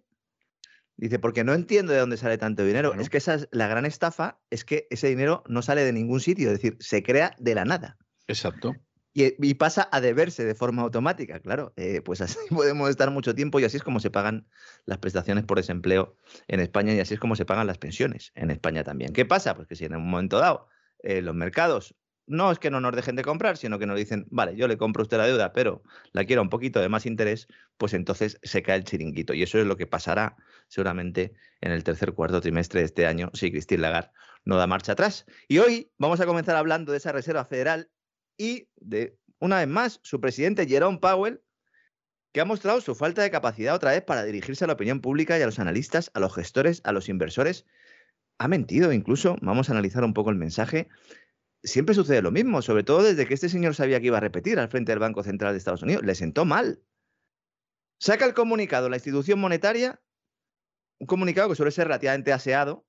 Claro, también hay, que tener en cuenta que es un comunicado consensuado hasta el máximo nivel. En esta ocasión, de los nueve responsables del Consejo de Gobierno de la Reserva Federal, ocho han votado en un sentido y uno en otro. ¿eh? El, que ha votado en otro es el señor Bullard, que quería una subida de tipo de interés de medio punto y los otros le han dicho que no, que de 0,25. ¿no? Sale el comunicado, comunicado saneadito, bueno, pues más o menos se cumple ¿no? lo que veníamos aquí contando, que era eh, lo que estimaba el mercado. ¿no? Y entonces aparece Jerome Mm, dice rueda de prensa de Jerome Powell. Ya a, más de uno le empieza a temblar ya el dedo, sobre todo en las mesas de trading, cuando empieza a hablar Jerome Powell, tienen las pantallas de Bloomberg abiertas porque hay determinados activos que empiezan a caer según empieza a hablar. Y en este caso dice, bueno, pues comunicamos la decisión de tipo de interés y aparece Powell y siembra más dudas que certidumbres, a pesar de lo cual la bolsa cerró eh, pues subiendo. Hoy no, hoy es día de resaca, eh, ha empezado o arrancado bajando porque al subir los tipos de interés solo un cuarto de punto, pues eh, lo que está diciendo es que se va a seguir vendiendo droga o regalando droga eh, a la economía, pero un poquito menos ¿eh? o un poquito más cara. Vamos a explicar hoy aquí lo que implica esta decisión de subir tipo de interés, su impacto sobre la inflación las perspectivas también sobre la evolución de la economía de Estados Unidos, cuyo mercado laboral está en pleno empleo. Hoy hemos tenido datos, eh, la verdad es que va como un tiro. Mm, está en, pleno empleo, pleno empleo, por debajo del 4% el paro, pero cuyo Producto Interior Bruto en el primer trimestre de este año pues, está registrando un frenazo considerable. En primer lugar, la Reserva Federal sube un cuarto de punto esos tipos de interés, es decir, la menor subida posible, y en el rango que anticipa el propio Powell hace un par de semanas. Había hablado mucho sobre la posibilidad de que la subida fuera más ambiciosa, de este medio punto porcentual. Al final, la guerra de Ucrania, otra vez Putin, y el efecto que tienen los mercados internacionales las sanciones a Rusia, que es de lo que habla realmente la gente. Cuando le echa la culpa a Putin, algún gobernante, en realidad lo que está echando de la culpa es a sí mismo por haber defendido una serie de sanciones a Rusia que son las que han creado el problema económico. Porque el problema económico de Ucrania Mm, sobre todo de falta de acceso a suministros de un país en guerra, es evidente, pero los problemas no están ahí. La madre del cordero está en las sanciones que se le pone a Rusia y que obligan a, hacer una serie de cambios geopolíticos, económicos y financieros que hemos venido explicando estos días, ¿no? ¿Esto qué implica? Pues de entrada, los hogares y empresas de Estados Unidos van a ver cómo suben sus costes de financiación. Es decir, todos aquellos que tengan préstamos a interés variable, que tengan hipotecas, que vayan a solicitar un crédito los próximos días, una refinanciación de un crédito antiguo, pues van a ver como esta decisión de la Reserva Federal se traslada a los intereses del mercado financiero. En realidad, en buena medida ya se han trasladado, se habrán dado cuenta nuestros queridos amigos eh, al norte del Río Grande, ¿verdad? Usted se habrá dado cuenta allí en Estados Unidos, aunque usted, como no vive con deudas, usted no es una persona que esté yendo al banco para irse de vacaciones. No, yo soy enemigo de las deudas y lo cual me convierte en una rara avis en este país, ¿eh? no solo en este país, le voy a robar un minuto para contar una anécdota que no sé si la he contado, pero, pero, que me parece ilustrativa. ¿no? Eh, cuando yo llevaba ya viviendo en este país, pues calculo que cuatro o cinco meses, seguramente no más, me llaman un día del banco para decirme que la que se ocupaba de vender productos diversos que quería hablar conmigo. La verdad es que no me apetecía mucho, pero como estaba sin trabajo, no tenía otra cosa que hacer, el banco no pillaba lejos y tal, pues me acerqué una mañana a que me ofrecieran un café, que es lo menos que te dan en los bancos. Eso es un poco de jubilado, ¿eh, don César? Eh, es, pues sí, sí, es que realmente yo no estaba jubilado, pero estaba parado y me encontraba enfrentándome con la cuarta ocasión de mi vida en que he tenido que empezar de cero, en realidad de bajo cero. Entonces la señora empieza a ofrecerme cosas que todo era para que yo me endeudara. Y yo le iba diciendo que no. Pero claro, me daba pesar que la mujer estaba perdiendo el tiempo conmigo. Entonces, ya en un momento determinado le digo, digo, mire usted, mm, digo, yo tengo por principio vital no contraer deudas. Si quiero comprar algo, si tengo dinero y me lo puedo permitir, lo compro. Y si no tengo dinero, pues ahorro y cuando haya ahorrado el dinero, lo compro. Y si no soy capaz de esperar a ahorrar para tener el dinero, es que no merecía la pena. Entonces la mujer se me queda mirando así, pasmada, y me dice, no se imagina usted la cantidad de sufrimiento y la cantidad de dolor que se ahorraría la gente si actuara como usted. Y lo dice la que estaba vendiendo. Me lo dice, pero ahora viene lo mejor. Después de decir esto, se queda callada unos segundos, se ve que reflexionó, porque eso le salió del alma, pero reflexionó y de pronto sonríe y dice, claro, que si fuera así yo no tendría trabajo. Claro. Y, y, yo pensé, vale, estupendo, tú misma por tu boca te has condenado, que diría la Biblia, porque reconoces que tu trabajo es enredar a la gente, por no utilizar una palabra peor, para que se endeude y claro, la gente luego va ahogada y como se dice aquí en, en el sur de la Florida, vive de cheque a cheque. A la gente le dan los viernes el cheque de la semana, porque suelen pagar eh, semanalmente en vez de mensualmente, y vive a lo largo de la semana hasta el otro cheque. O sea, viven de cheque a cheque, ¿no? Bueno, pues eso es muy grave y con la inflación ni le cuento. Es decir, porque, porque es así. La gente a lo mejor no se ha enterado de la sexta subida de, del precio del dinero, ¿eh? porque es posible que no se entere, que no siga las noticias del mundo financiero, etcétera. Pero vamos, que lo está notando, eso ya se lo digo yo. Bueno, eh, yo tengo una anécdota parecida. En este sentido, a mí me llamaron por teléfono eh, para ofrecerme un crédito de 60.000 euros, que no es, que no es ninguna tontería, 60.000 euros. una tontería, ¿no?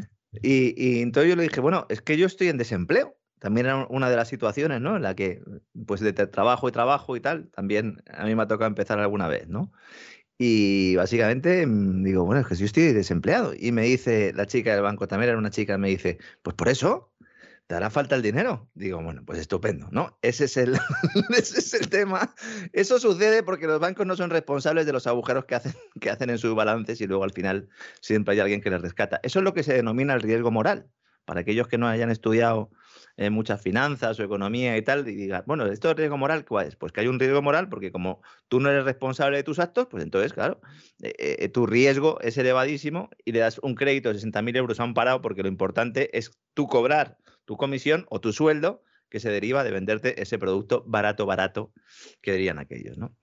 Bueno, entonces se aumenta el coste de financiación, se aumentan los tipos. ¿Por qué dice Lorenzo que debería haber subido más los tipos el club de Powell y sus muchachos? Estará la gente diciendo, hombre, pero no nos van a estrangular más. Pues porque aquí hay que elegir, y usted lo acaba de decir ahora, entre inflación y crecimiento.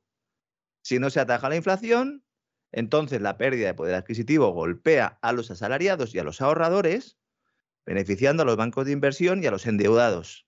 En algunos casos los ahorradores también son inversores, pero cuidado, porque los que saben de esto dan un pasito atrás antes de que explote todo. Y los que no saben se comen. ¿eh? Exactamente, es que esta es la historia, que en todas estas cuestiones yo tenía un amigo que se dedicaba a las inversiones tengo la sensación de que le iba bien, porque seguía muy bien los mercados y sabía mucho. Y entonces él siempre conseguía salir a tiempo. Es decir, aprovechaba todo lo que era el ciclo alcista y antes de que eso empezara a caer, salía. Y decía siempre una frase que era muy llamativa, ¿no? Para explicar, bueno, pues a lo mejor esto aguanta unos meses y podría ganar más, pero por prudencia ya me salgo. Y la frase era, el último duro que lo gane un catalán como diciendo, bueno, si hay algún catalán que movido por esa proverbial codicia de la región española, que en fin es, es más objeto de chiste que seguro que hay catalanes generosos y desprendidos, vamos, pero, pero dentro de, ese tópico que hay de, de todas las distintas regiones españolas, pues él decía, bueno, pues a lo mejor el catalán movido por la avaricia se queda hasta el final y arranca el último dólar. Pues para él, ¿eh? yo me voy antes de que esto se caiga y nos pille debajo de las ruinas del templo como a Salomón y los, eh, como a, Sansón y los Claro, eso es. Sí, sí, es así. Además es que se ven esos movimientos. Eh, justo antes de la pandemia también hubo una serie de movimientos, entre ellos de responsables y congresistas de Estados Unidos, ¿no? que tenían las cartas marcadas, no, es que la baraja era suya. La baraja era suya, directamente quitaban y ponían las cartas que querían. La inflación es una transferencia de rentas de ahorradores a deudores. Es así, es así. ¿Que todos somos de alguna manera ahorradores y deudores? En buena medida, sí. Pero claro, si nos suben un poco los tipos de interés de nuestros préstamos, el que tenga una hipoteca fija, no, el que tenga una hipoteca variable, ve que va pagando y dice, no, no, a mí que no me suban los tipos de interés, ya oiga, pero eh, y cuando usted va a hacer la compra todos los días, tiene una inflación del 7, del 8, del 9, en la gasolina, etcétera, etcétera. Entonces, ¿qué prefiere usted, no? Claro, lo ideal sería que no hubiera que hacer ni una cosa ni la otra, pero eso implicaría que habría un sistema de dinero sano, no fiduciario, y en el cual pues, no se permitiría a los bancos operar con el privilegio de la reserva fraccionaria, etcétera, etcétera. ¿no? La cuestión es que Powell, en su rueda de prensa posterior al comunicado, en el que nos indicaba esta subida del 0,25%, dijo que la Reserva Federal espera que la inflación vuelva al entorno del 2% dentro de nueve meses. Yo tuve que escucharlo varias veces, porque no, no podía ser cierto. Es decir, si tú estás en el 8%, tú subes un poquito los tipos de interés, dices que lo vas a subir más veces en el año. Pero vamos, es que sería eh, la mayor corrección de la inflación en, la historia eh, del mundo, ¿no? Claro, luego lo matiza, dándose cuenta de lo que había dicho. Yo no sé si realmente es lo que pensaba o si fue un error, no lo sabemos. En todo caso, al ser el responsable de la política monetaria de Estados Unidos y por ende de la política monetaria del dólar y por ende de la divisa de reserva mundial, no puede jugar con, con estas cosas. Con las cosas de comer no se juega. Jerome, y dice, no, este es el objetivo a medio y largo plazo. Bueno, eso ya lo sabíamos, el 2% es el objetivo a medio y largo plazo.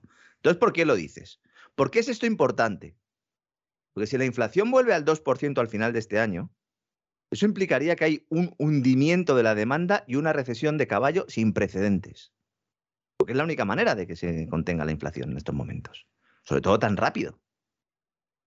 Es decir, esto solo podría producirse en caso de un cataclismo económico o con una gran subida de los tipos de interés en las próximas reuniones de la Reserva Federal, mm, de las que se hacían en los años 80, con Volcker y sus muchachos, ¿no? Se hace una subida espectacular, pegas un hachazo a la economía, depresión y a otra cosa mariposa. Llevamos diciendo años que había que subir los tipos de interés. Nos decían, no, tranquilos, esto, inflación, no pasa nada, peligro la deflación. Luego ya había inflación y nos decían, no, esto es transitorio, hay que alimentar la demanda, tiene que haber liquidez. Oiga, suba los tipos de interés porque si no sube los tipos de interés va a llegar un momento en el que la inflación se le va a disparar y cuando quiera usted sujetar la inflación no va a poder. No, no, estáis basados en teorías económicas erróneas.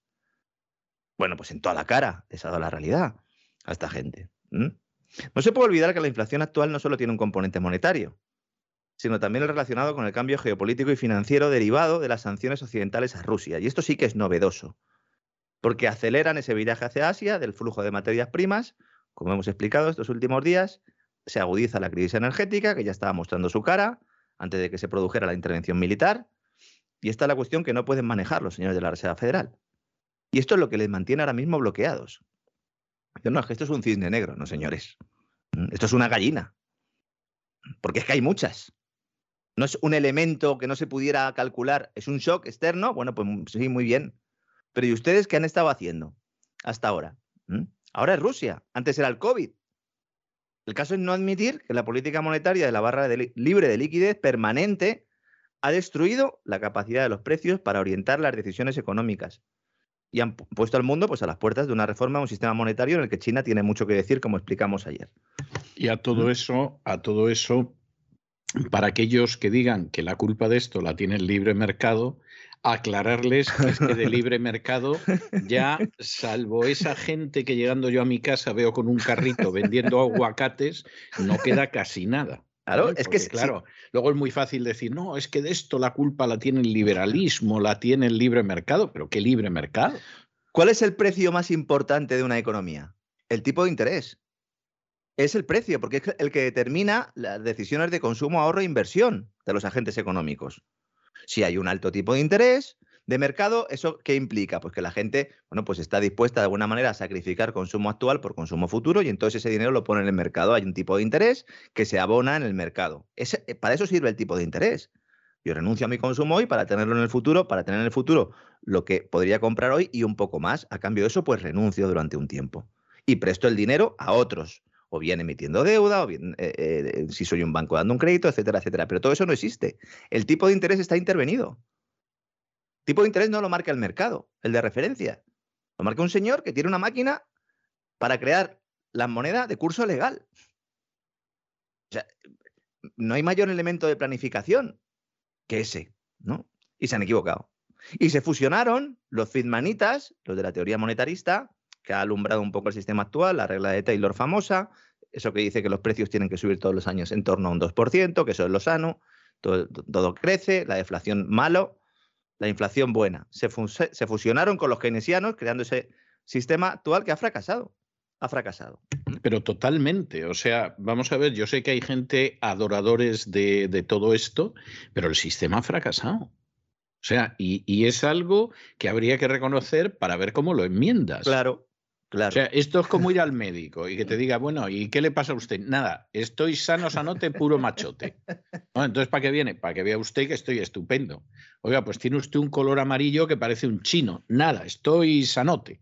Bueno, pues nada, no se preocupe, que ya la cirrosis acabará con usted y, no hay ningún problema, porque en vez de corregir las cosas que saltan a la vista, usted se ha empeñado en que no pasa nada y está estupendo.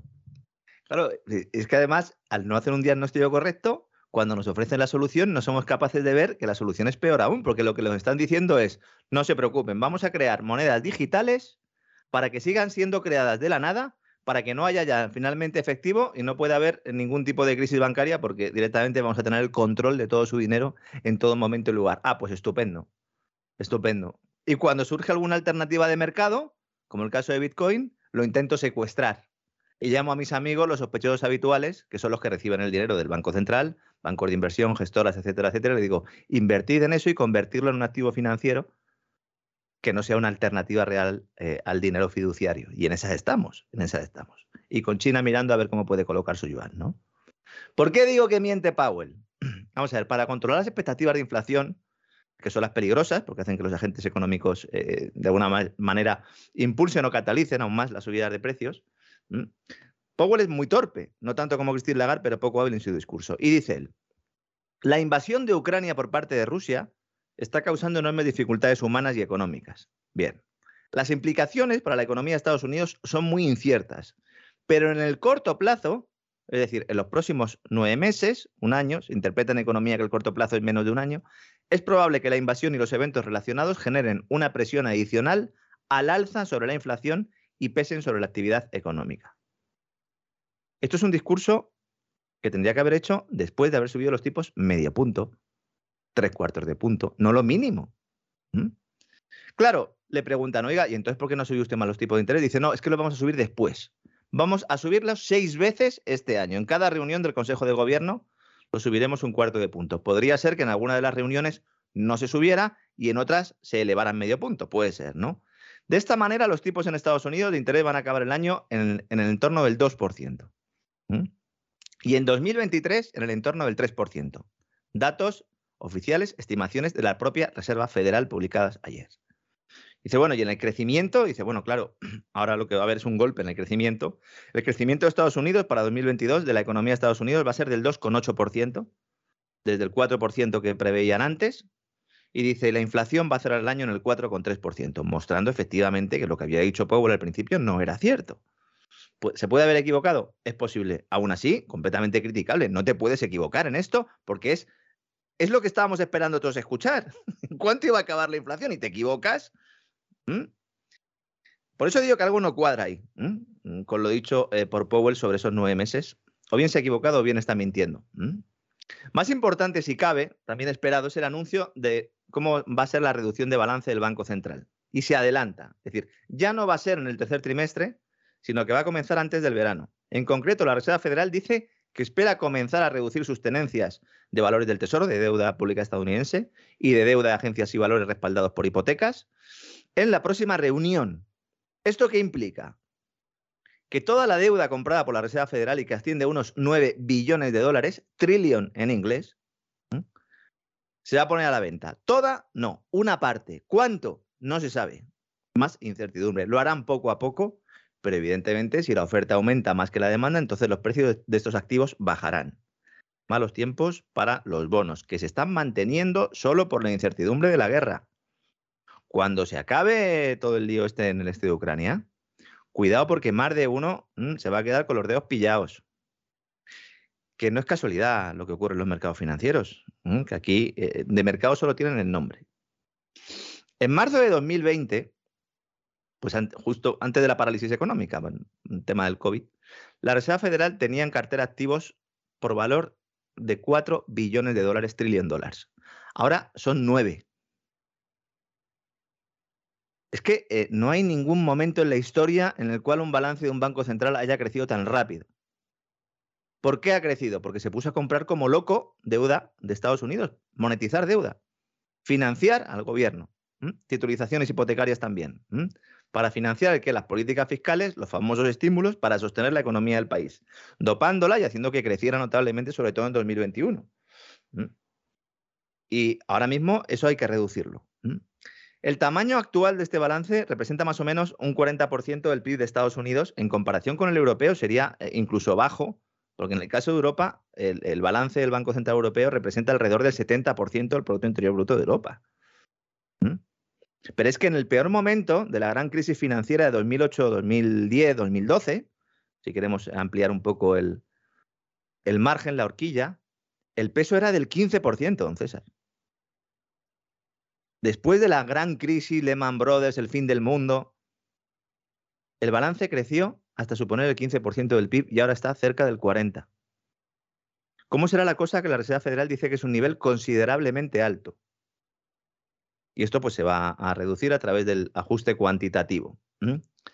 Se habla de que podría reducirse en torno a la mitad de lo que hay.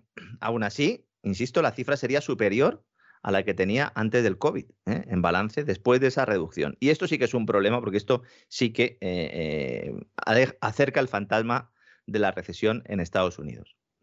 De hecho, la última vez que llevó a cabo un ajuste de este tipo, la Reserva Federal fue entre finales de 2017 y agosto de 2019, redujeron cerca de un 15% su cartera y ¿qué pasó? Pues que tuvieron que dejar de hacerlo porque se asustaron y porque había una desaceleración notable en la primera economía del mundo en Estados Unidos. La gran cuestión es, ¿pasará ahora lo mismo? Estamos peor que en ese momento. Con lo cual, pues no hace falta ser muy listo para considerar que es más que una posibilidad. Claro, le preguntan a Powell por esto y dice, no, no, no, no, recesión no, ¿cómo va a haber una recesión? Y dice, cito textualmente, la probabilidad de una recesión en los próximos años no es muy alta. Eso consuela mucho, ¿eh? Eso suena a lo de Mark Twain, ¿no? De las noticias sobre mi muerte han sido considerablemente exageradas, ¿no? No es muy alta. Efectivamente. No Nos deja usted con una tranquilidad que no veas. Y luego dice, todas las señales apuntan a una economía muy fuerte, que no solo podrá soportar, sino que florecerá en un entorno de tipos más duros, como su cara en este caso. Es tremendo, ¿eh? Es tremendo. Se supone que el presidente del Banco de la Reserva Federal o el gobernador del Banco Central Europeo tienen que ser top. Tienen que lanzar mensajes eh, no solo creíbles, sino esperables. Son los que tienen la batuta. Mm. Le preguntan otra vez por la inflación, dice, esperábamos que tocara techo al final de este primer trimestre, pero claro, con la subida de las materias primas de la guerra y tal, y que hay cadenas de suministro sufriendo, pues así complicado. Igual en el segundo semestre. Llevamos así pues no sé, don César, ¿cuánto tiempo llevamos diciendo que es el segundo semestre, el segundo semestre, el año que viene? ¿Mm? Y dice, bueno, el año que viene sí que va a bajar la inflación rápidamente. Estupendo, Jerome. ¿Mm? Claro, no se va a los informes de los que saben realmente y los que se están jugando su pasta aquí, por ejemplo, los gestores de, que se dedican a, invertir en deuda. La mayor gestora de deuda se llama PIMCO, le preguntan por esto a los señores de Pinco y dicen, este ritmo más rápido de endurecimiento monetario, con las seis subidas de tipos, aumenta el riesgo de un aterrizaje brusco más adelante y sugiere un mayor riesgo de recesión en los próximos dos años. Recesión en Estados Unidos. Pues los demás nos podemos ir preparando. Efectivamente, usted lo ha dicho. Es decir, si hay recesión en Estados Unidos, los demás nos podemos ir preparando. Y eso, insisto, que el mercado laboral va como un tiro de Estados Unidos. Tenemos el fenómeno también de la gran renuncia, al que hemos hablado aquí. Hay mucha gente que ha dejado de trabajar. Estamos en un cambio también social, sociológico. Es el inicio de esa era de la digitalización. Va a haber mucha gente que, cuyos trabajos van a cambiar. En, lo que pasa es que, claro, en un entorno inflacionario, eh, si dejas de meter sueldos en casa, llegará un momento en el que tendrás problemas para comer. ¿Mm? Claro, todo Además, por, además de porque no entran sueldos, porque se da la circunstancia que tus ahorros no valen nada. Claro, claro. Efectivamente. Incluso el incentivo que te da a ti una política monetaria de este tipo, al no hacer una agresiva política de subida de, tipo de interés, lo que te estaba obligando de alguna manera es a gastar. O sea, el incentivo ahora mismo, ¿cuál es? Pues si yo me iba a comprar un coche, me lo compro ya. Pues claro, si va a subir. Si me iba a comprar una casa, me la compro ya. Con lo cual generas más burbuja al final del ciclo. Sí, sí, sí. Y además te quedas sin nada. Sí, es así, es así.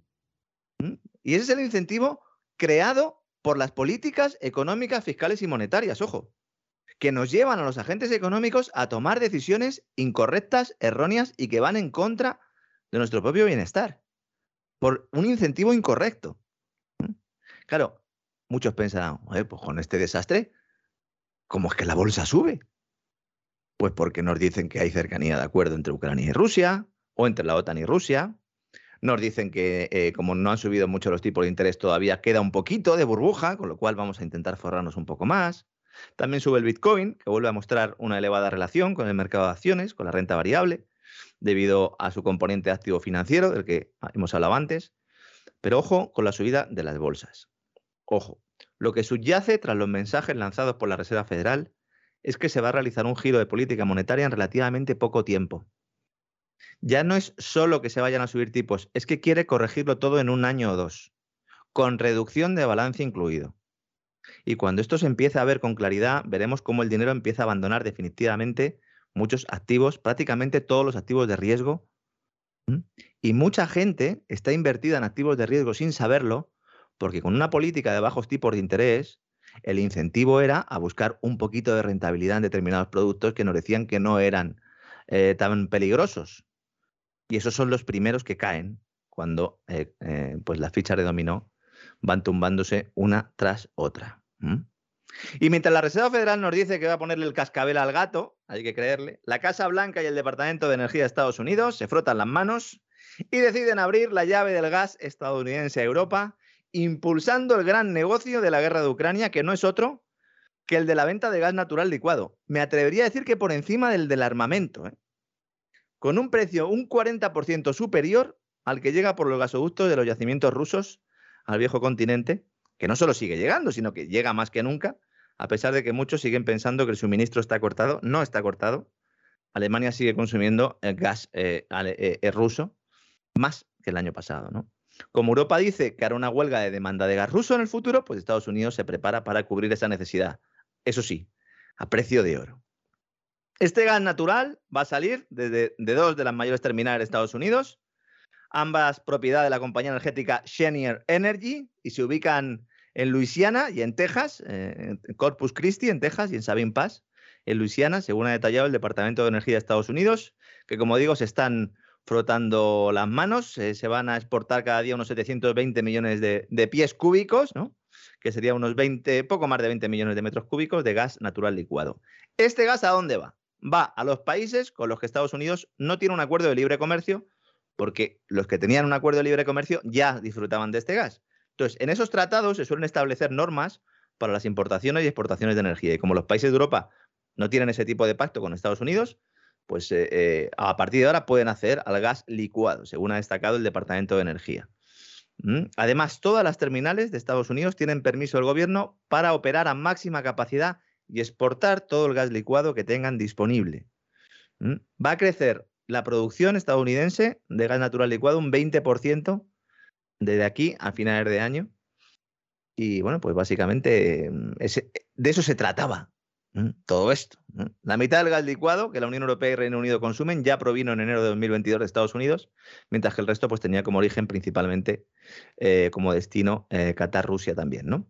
Estados Unidos actualmente lidera la producción del gas natural licuado. ¿Esto qué hace? Esto se mete en frío, se mete en buques, en tanques, en líquido, insisto. En vez de utilizar gasoductos, pues se monta en el barco y va, mucha gente pensará, bueno, pues por eso es tan caro, evidentemente. ¿eh? Evidentemente, no es lo mismo que haya un tubo por el que va el gas, que no, lo meto en barcos, luego lo tengo que llevar a plantas regasificadoras para otra vez volver a llevar la materia prima a su estado gaseoso. España es una potencia en este ámbito, es una potencia en plantas regasificadoras. Alemania no tiene, dicen que las van a construir. ¿Qué previsores ¿eh? el gobierno alemán? ¿eh? Yo siempre critico la política energética española, pero yo creo que la alemana ha sido peor Y, ya es decir, ¿eh? ¿Se acuerda usted cuando Trump le decía a los alemanes, oye, cuidado con la dependencia del gas ruso, a ver si un día vais a tener un follón de verdad, yo vais a quedar sin energía? ¿Se acuerda usted, don César? Me acuerdo, me acuerdo, sí. Se reían, ellos se reían, los alemanes se reían. Hay un vídeo por ahí que también está en las redes sociales estos días con esa conversación y se reían de Trump, le decían, pero eh, tú eres tonto. Bueno, pues al final se ha demostrado quién era tonto.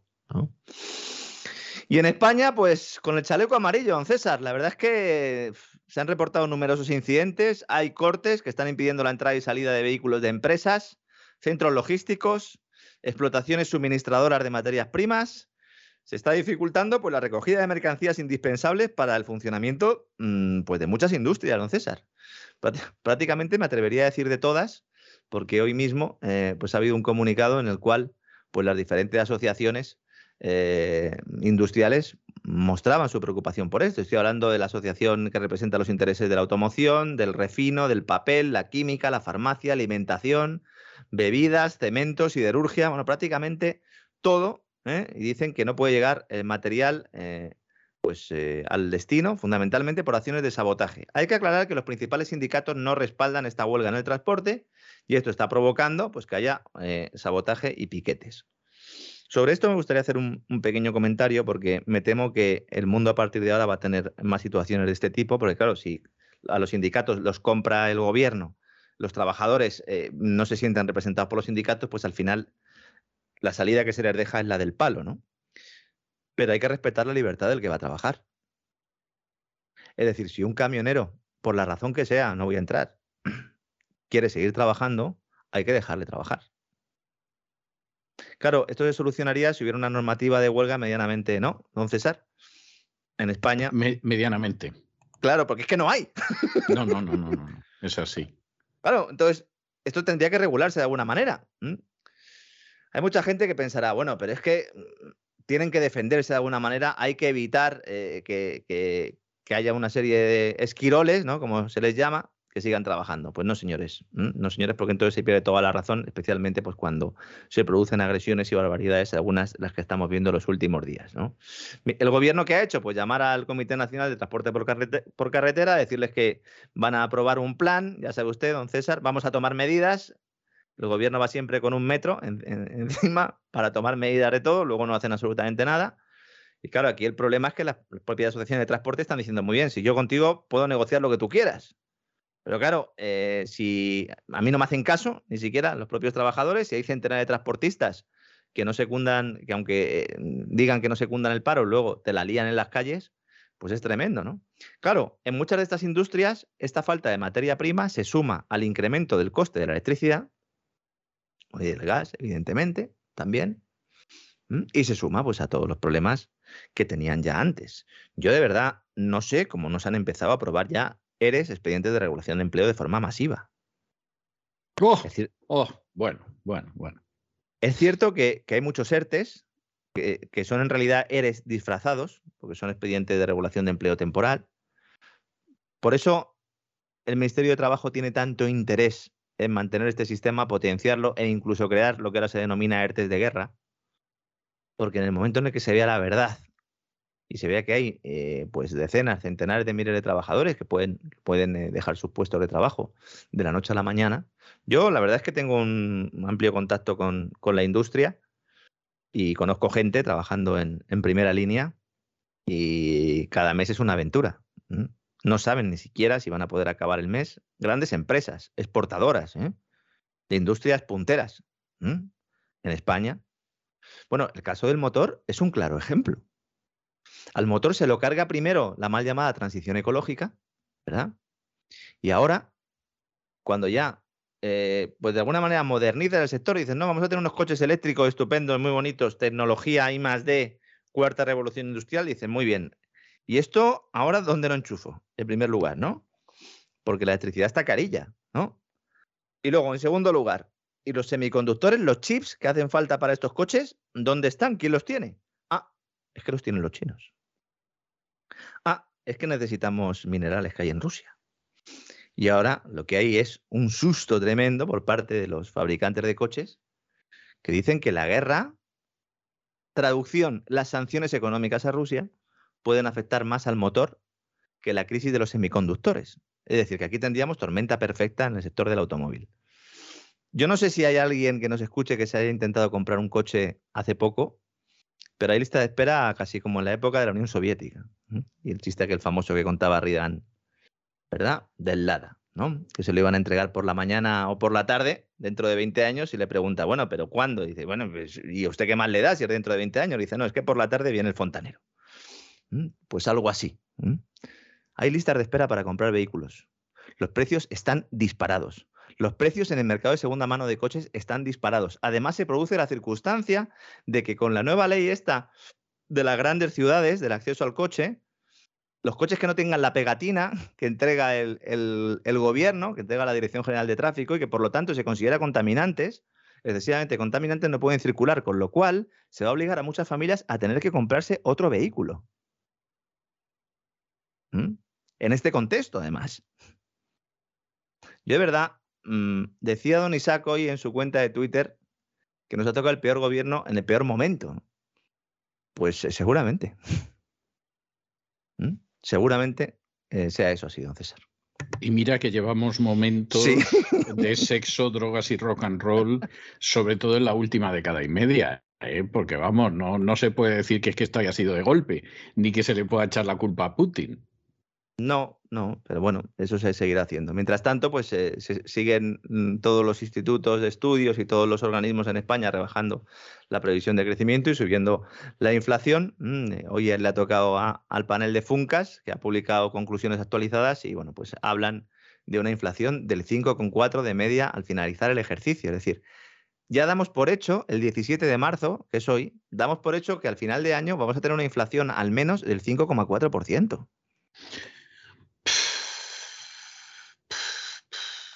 Es que el panorama, el panorama es de, es de bigotes, ¿eh? El panorama es de bigotes. Insisto, hace antes del COVID, borremos ¿no? el tema del COVID, porque claro, eso sí que altera todo, pero antes del COVID se estaba hablando de que el peligro era la deflación, es decir, que descendieran los precios. Y estaban los bancos centrales como si no hubiera un mañana diciendo, seguro. el mayor riesgo, la inflación no es tan mala, ¿no?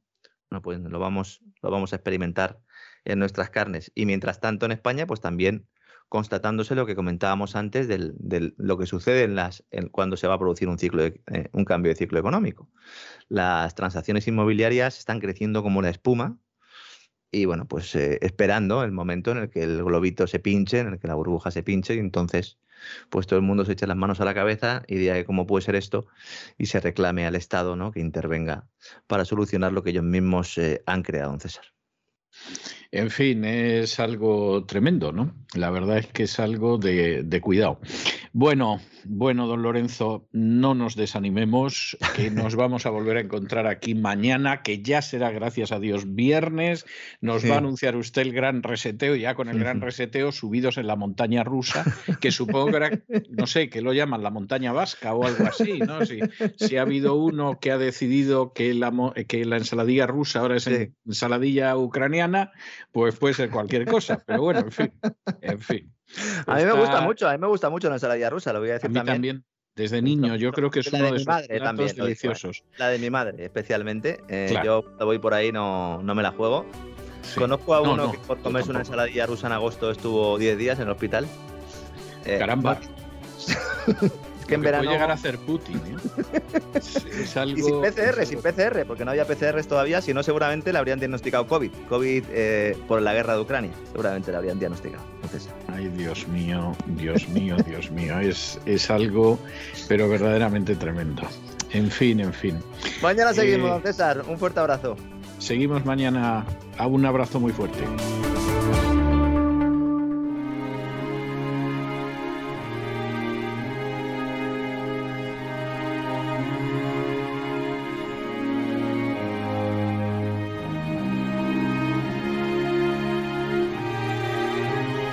La biblioteca con Sagrario Fernández Prieto.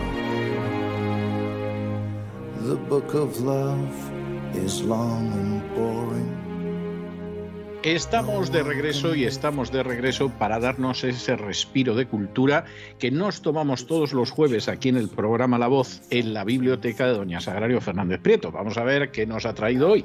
Muy buenas noches, Doña Sagrario. A ver, ¿qué cosas nos trae usted hoy jueves?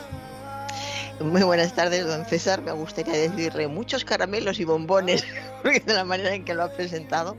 Bueno, le traigo un caramelito, eh, como se dice habitualmente de forma metafórica, porque le traigo un gran libro. Es un libro de Graham Greene, nada más y nada menos, y es el primero de sus grandes libros. Está considerado, ya había escrito otros antes, pero el primero de sus grandes libros es Brighton Rock, que es precisamente el que, el que traigo hoy. Eh, Graham Greene es un autor por el que yo tengo una predilección especial, me parece que es un hombre que escribe de maravilla, de maravilla, y tiene además ese aliciente de que como todas sus todas no, pero muchísimas de sus películas se han llevado al cine y sobre todo escribe de una manera tan cinematográfica, es muy entretenido de leer, te lo pasas muy bien, cada dos por tres tienes que parar, pero tienes que parar para decir, es increíble que bien escribe este hombre. Y escribe siempre en, esta clave de pensando en el cine. Bueno, voy primero a hablar del, autor y del libro y luego ya comentamos. Yo, yo tengo que decirle Mm. dicho sea de paso, que a mí me gusta mucho, siempre me ha gustado mucho durante décadas, vamos, Grant Green, y yo sin embargo lo considero un escritor de segunda fila. Es decir, entiéndame de una segunda fila muy digna, muy decorosa, estupenda, pero para mí no es de los escritores de primera fila, aunque confieso que a mí me gusta mucho. Y de hecho, si no he leído toda la obra de, Graham Greene, ha debido de ser porque se me ha escapado alguna cosilla. Y algunas de las novelas las he leído más de una vez. Y algunas además me complacen mucho. Y creo que además escribía muy bien. O sea, todo eso para mí no tiene discusión. Y a pesar de, eso, para mí no es de los grandes. Con todo con eso, no es de los grandes, según usted lo dice y lo que yo imagino que quiere decir cuando dice los grandes, por este afán suyo, esa manera de escribir en la que siempre estaba escribiendo cinematográficamente, él lo reconoce en un, en un libro buenísimo que comentamos también en el programa, que era de entrevistas, dos tomos de entrevistas a grandes escritores del siglo XX. Y en la entrevista a Graham Greene, que le hacían en, su casa, como no, con un, con un vaso de ginebra en, en la mano tomando, tomando una copa. Y entonces él reconocía que siempre escribía, hay una frase que la tengo subrayada aquí delante, escribía pensando en la cámara, en los fundidos cinematográficos. O sea que cuando él estaba escribiendo tenía, al fin y al cabo, no deja de ser una esclavitud. Para mí es una esclavitud que le venía de maravilla porque sus novelas funcionan muy bien. Y al mismo tiempo, incluso aunque no hayas visto algunas de, sus novelas, yo sé de gente que está entusiasmada con el final de la trama y no, ha visto la película del final de la trama. Incluso hablé con una persona que estaba entusiasmada y no sabía ni que sus películas se habían llevado al cine. Muchas, sus novelas, hay muchas, que se han llevado al cine con mejor y peor resultado. Sí, ¿Eh? pero lo que me llama la atención es, es cómo reconoce él que él escribe pensando en, en eh, pensando en el cine, pensando en los movimientos de la cámara, pensando en los fundidos cinematográficos. Fíjese, pensar en los fundidos cinematográficos es pensar en la tensión de la trama. Sí, Entonces, Él, escribía con, esto en, en, la cabeza, con, la emoción, si en un momento determinado había que, eh, entre comillas, había que matar a un personaje, él pensaba si ese era el momento y se imaginaba una sala eh, con las butacas llenas y lo que podrían sentir los espectadores. O sea, era una dependencia del cine total. Pero bueno, gracias a eso, por ejemplo, escribió El tercer hombre. A mí El tercer hombre, tanto la película como la novela, me parecen realmente fascinantes, fascinantes. A mí me parecen me parecen muy buenas. Yo creo que El tercer hombre es una obra maestra del cine y creo que es una buena novela corta de Green, que escribió novelas cortas muy buenas y, aunque eso sí, luego al final el tercer hombre película tiene algunas variaciones con la novela de, Green, pero a mí me gusta mucho. A mí en general eh, la novelística de Grant Green, su teatro, que tuvo una época en que incluso escribió teatro, me gusta mucho. Ahora, para mí es un personaje muy notable de la segunda fila de la literatura. Y, insisto, yo suelo releer a Grant Green. Este año he leído alguna de sus novelas ya en lo poco que llevamos de año y supongo que leeré, releeré alguna más en el año. Las adaptaciones cinematográficas eh, hay algunas muy buenas. La de Brighton Rock, que es una película del año 47, es yo creo que de las más potables que ha habido. El tercer hombre, por supuesto, es magistral. Nuestro hombre en La Habana también tiene una versión cinematográfica bastante, bastante aceptable. Y luego hay otras pues que no son tan buenas. Yo creo que, por ejemplo, la adaptación cinematográfica del factor humano pues queda un poco desvaída en, relación con la novela, ¿no? Pero, pero, a mí me gusta mucho. O sea, yo tengo que decir que a efectos de disfrute de lectura, efectos de disfrute literario, a mí es un autor que me gusta mucho. Creo que es injusto que no le dieran el premio Nobel, que todos los años estaba nominado, sobre todo teniendo en cuenta a quién se lo han dado otros años, o sea que se lo merecía muchísimo más que muchos de los autores a los que les, le han dado el premio Nobel, pero no, para mí no es de los grandes. O sea, no es Dostoyevsky, no es Solzhenitsyn, no, no. es Cervantes. O sea, es, esto es obvio. Pero dentro de esa segunda fila que tiene autores extraordinarios. Y, dentro de la amplia producción que tiene, porque escribió muchísimo, pues hay que reconocer que el nivel es altísimo. Es muy alto, sí. Yo creo, vamos a ver, a mí hay novelas de él que me han gustado, unas más que otras, como pasa siempre, ¿no? Pero en términos generales, a mí todas las novelas de Grimm me han gustado, más o menos. ¿Eh? Me ha parecido más original o menos original, más ocurrente o menos ocurrente. Pero escribía muy bien, esto en todas sus obras, y en general a mí me han gustado todas. Y algunas me han gustado además mucho y las he releído.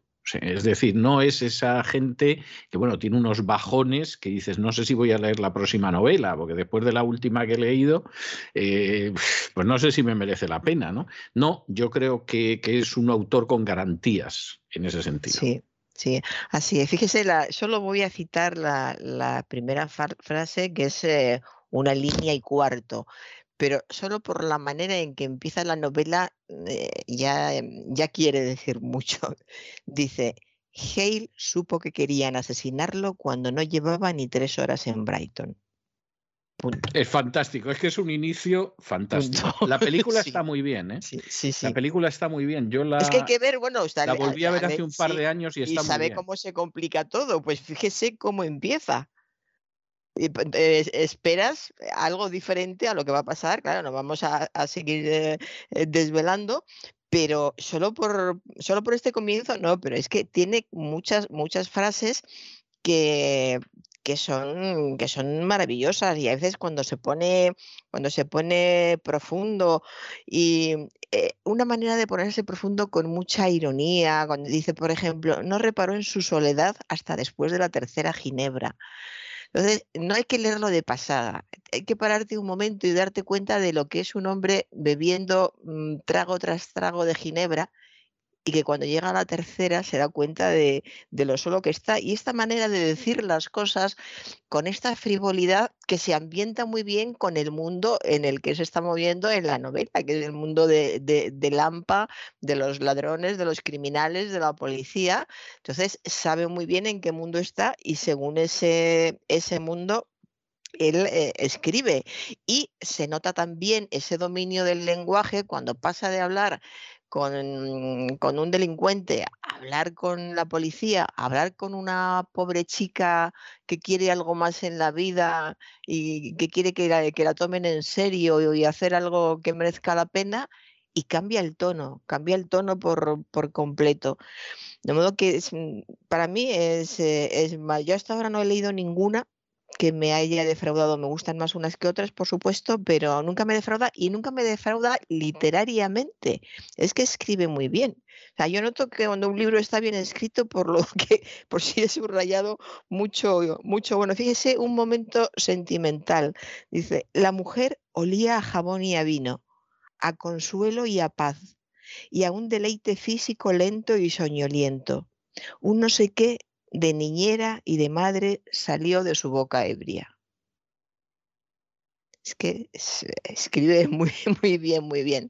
Bueno, pues vamos a resumir el, libro. Eh, la acción sucede en, Brighton en 1935 y eh, hay un personaje que se llama Charles Hale que está trabajando mm, para su periódico, es un periodista, y está investigando la muerte de un gángster que se llama Kate. Entonces, eh, mientras está investigando, se da cuenta en, eh, este muelle tan famoso de, Brighton que hemos visto tanto en, las películas, es hay un balneario, es un lugar de vacaciones, el lugar ya de por sí es muy cinematográfico también. Y entonces se da cuenta de que mm, están detrás de él para para, asesinarle y tiene eh, que, escabullirse y empieza a trabar relación con una chica que se llama Aida, es una mm, chica buena, sencilla, de mediana edad, que le coge cariño enseguida al periodista y sin embargo, pues eh, desaparece de muy mala manera, vamos, e, es asesinada por el gángster eh, Pinky Brown, que es cuando aparece el protagonista. El gran protagonista de esta obra, y siempre que se oye hablar de Brighton Rock, rock igual que en otras hay que, hay que recordar otros nombres, eh, Brighton Rock es Pinky Brown. Pinky Brown es un, es un delincuente, es un asesino y es ese tipo de personajes que, a él le gustan como personaje y que le dan mucho juego para su ideología, para sus temas fundamentales, para su idea del perdón, de la redención, del fracaso, de, la pobreza, de, la redención que deja abierta una puerta a la esperanza. Eh, para eso, lo que yo no sé es si primero busca el personaje, o sea, busca el personaje sin mal y luego le va llenando de estos atributos, o surge el personaje y después va surgiendo toda la, narración. En fin, Pinky es un, es un asesino, un asesino bastante malo, o sea, un asesino malvado, muy malvado, quiero, quiero decir. Mata por, por venganza, eh, miente, engaña, en fin, es una mala persona. Y eh, Hale pues, eh, se organiza como puede para llegar, a, llegar a él eh, sacarle información, saber dónde estaba, qué, estaba haciendo. Es un periodista que quiere ser el primero en dar la gran noticia. Ese es el, papel inicial de, este protagonista. Y entonces aparece una, joven eh, que utiliza, utiliza para, despistar a, a, este, a este gángster una joven em, con la que consigue dar, o sea, consigue dotar a la joven de una ternura, de una ingenuidad, mientras em, e, este Pinky, pues bueno, es eh, uno de los personajes más desagradables y más eh, detestables de, de toda la obra de, Graham Greene. Es muy desagradable. Mucho, mucho. sí, de hecho, no vamos a contar el final, pero el final da mucho gusto, ¿verdad? Eh, no, no lo pasa Bueno. Eh, hubiera dado más gusto de otra manera, pero bueno. Aunque, aunque la verdad es que en la, en la versión de en la versión cinematográfica eh, de alguna manera intentan redimirlo. Yo no sé si porque lo encarnaba Richard Attenborough, y entonces, bueno, pues que ya empezaba en aquel entonces a ser un personaje relevante en el cine británico, pero la verdad es que es un personaje, yo diría que mucho más desagradable en la novela que en la película, sí. Sí, en la novela mucho. De hecho, se casa con esta pobrecita chica infeliz porque estando casada casado con ella no podrá ser testigo, porque las esposas no pueden testificar contra los esposos. De modo que se casa con ella por, por este motivo y naturalmente la hace muy, muy, muy infeliz, eh, lo, lo, pasa francamente, francamente mal. Eh, toda esta pandilla que está alrededor del detestable Pinky, están siempre también alrededor de, ellos. Hay muchísimas eh, subtramas, personajes que aparecen, desaparecen, pero bueno, siempre con los principales en, la mente, con este gran personaje, porque los personajes malvados son grandes personajes. Es difícil lograr un sobre personaje. Todo, sobre todo si lo sabes contar. Es que evidentemente un personaje malvado que sea verdaderamente malvado es mucho más eh, literario que otro tipo de personajes. No, yo no tengo ninguna duda. Lo que pasa es que también hay que hacerlo bien, ¿eh? porque claro, puede acabar apareciendo una caricatura ridícula, que es lo que pasa con, muchos de los malvados, pero un malvado bien hecho, hombre, un Ricardo III, un Macbeth, un mm. Raskolnikov, si me pone usted, vamos, eso tiene mucho empaque. Sí, es.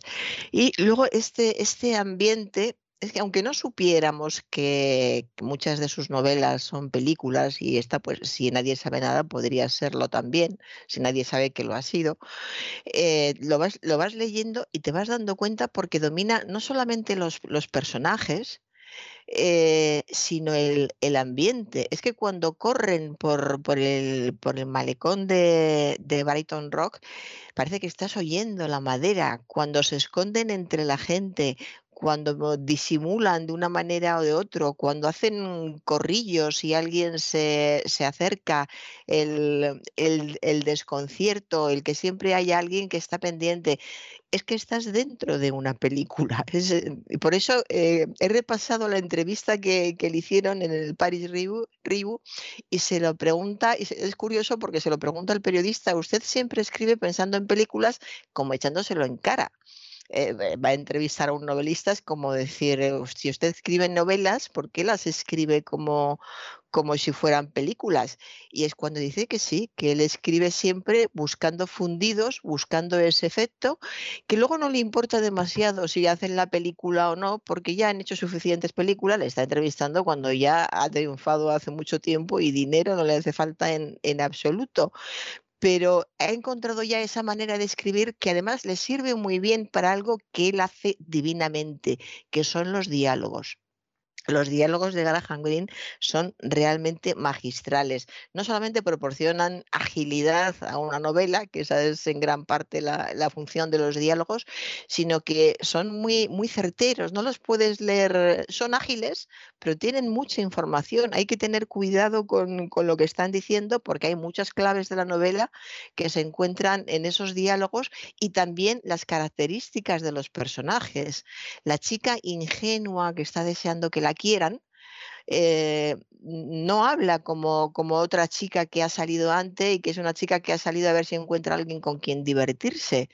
Y hablan, son amigas, y, pero hablan de una manera muy diferente. Hay una ternura y una necesidad de cariño de darlo y de recibirlo en una, que en la otra se transforma en una necesidad de ganar dinero esa noche. Entonces, la forma de expresarse de estas dos chicas que proceden del mismo ambiente es muy diferente y dibuja el personaje también con esa manera de, hablar. Por supuesto, el lenguaje nos dibuja a todos, pero él lo consigue de, de una manera magistral. De modo que, bueno, hay mucha, mucha trama, hay muchas carreras, idas, venidas, presiones por un lado y, por otro la labor de la policía, la labor de, los eh, testigos. Está como siempre eh, en todas las novelas suyas que él reconoce que, escribe por eso en esta entrevista que le, que le cito, que sí que le interesa la religión porque le interesa la trascendencia, le interesa eh, qué habrá después de, nuestra muerte, piensa que todos estamos buscando una redención de alguna manera y esa redención, si no es a partir de una determinada religión o de una creencia en un Dios, no se le ocurre ninguna otra forma de, mm, de encontrarla. Entonces, eh, él reúne, ¿por qué le interesa? A él lo reconoce, le interesa el fracaso, le interesan temas que son muy novelescos y dan mucho juego, el fracaso, la lucha, la pobreza. Eh, y sobre todo, y él lo, destaca, eh, la redención, porque al final, aunque sean muy crudas sus novelas, siempre hay una puerta abierta a la, esperanza. En esta novela, además, la, esperanza, no lo voy a desvelar, pero va a ser tangible y va a ser va a ser hermoso lo que va a surgir de todo esto. Con lo cual vemos a un Graham Greene que da, la impresión, además teniendo en cuenta que todavía, que era más joven, eh, era, no sé si esta es la, es la primera de las importantes, pero es creo que la cuarta o la quinta en su carrera.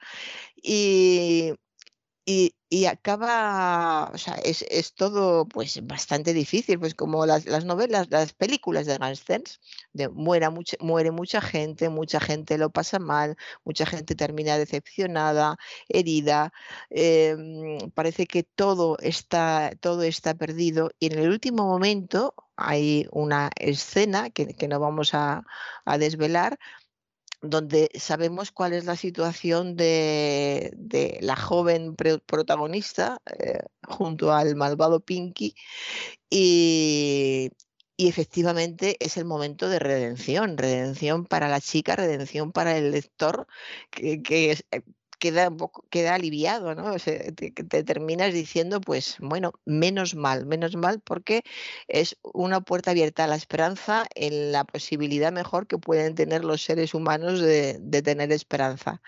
De modo que eh, todo el, conjunto es, eh, es de esas novelas para leerlas por la noche, llevártela a la cama y, estar varias noches hasta que te la termines eh, siguiendo la, trama, porque además tienes que prestar atención porque hay muchos personajes, hay muchos personajes interesantes que hay que, hay que destacar.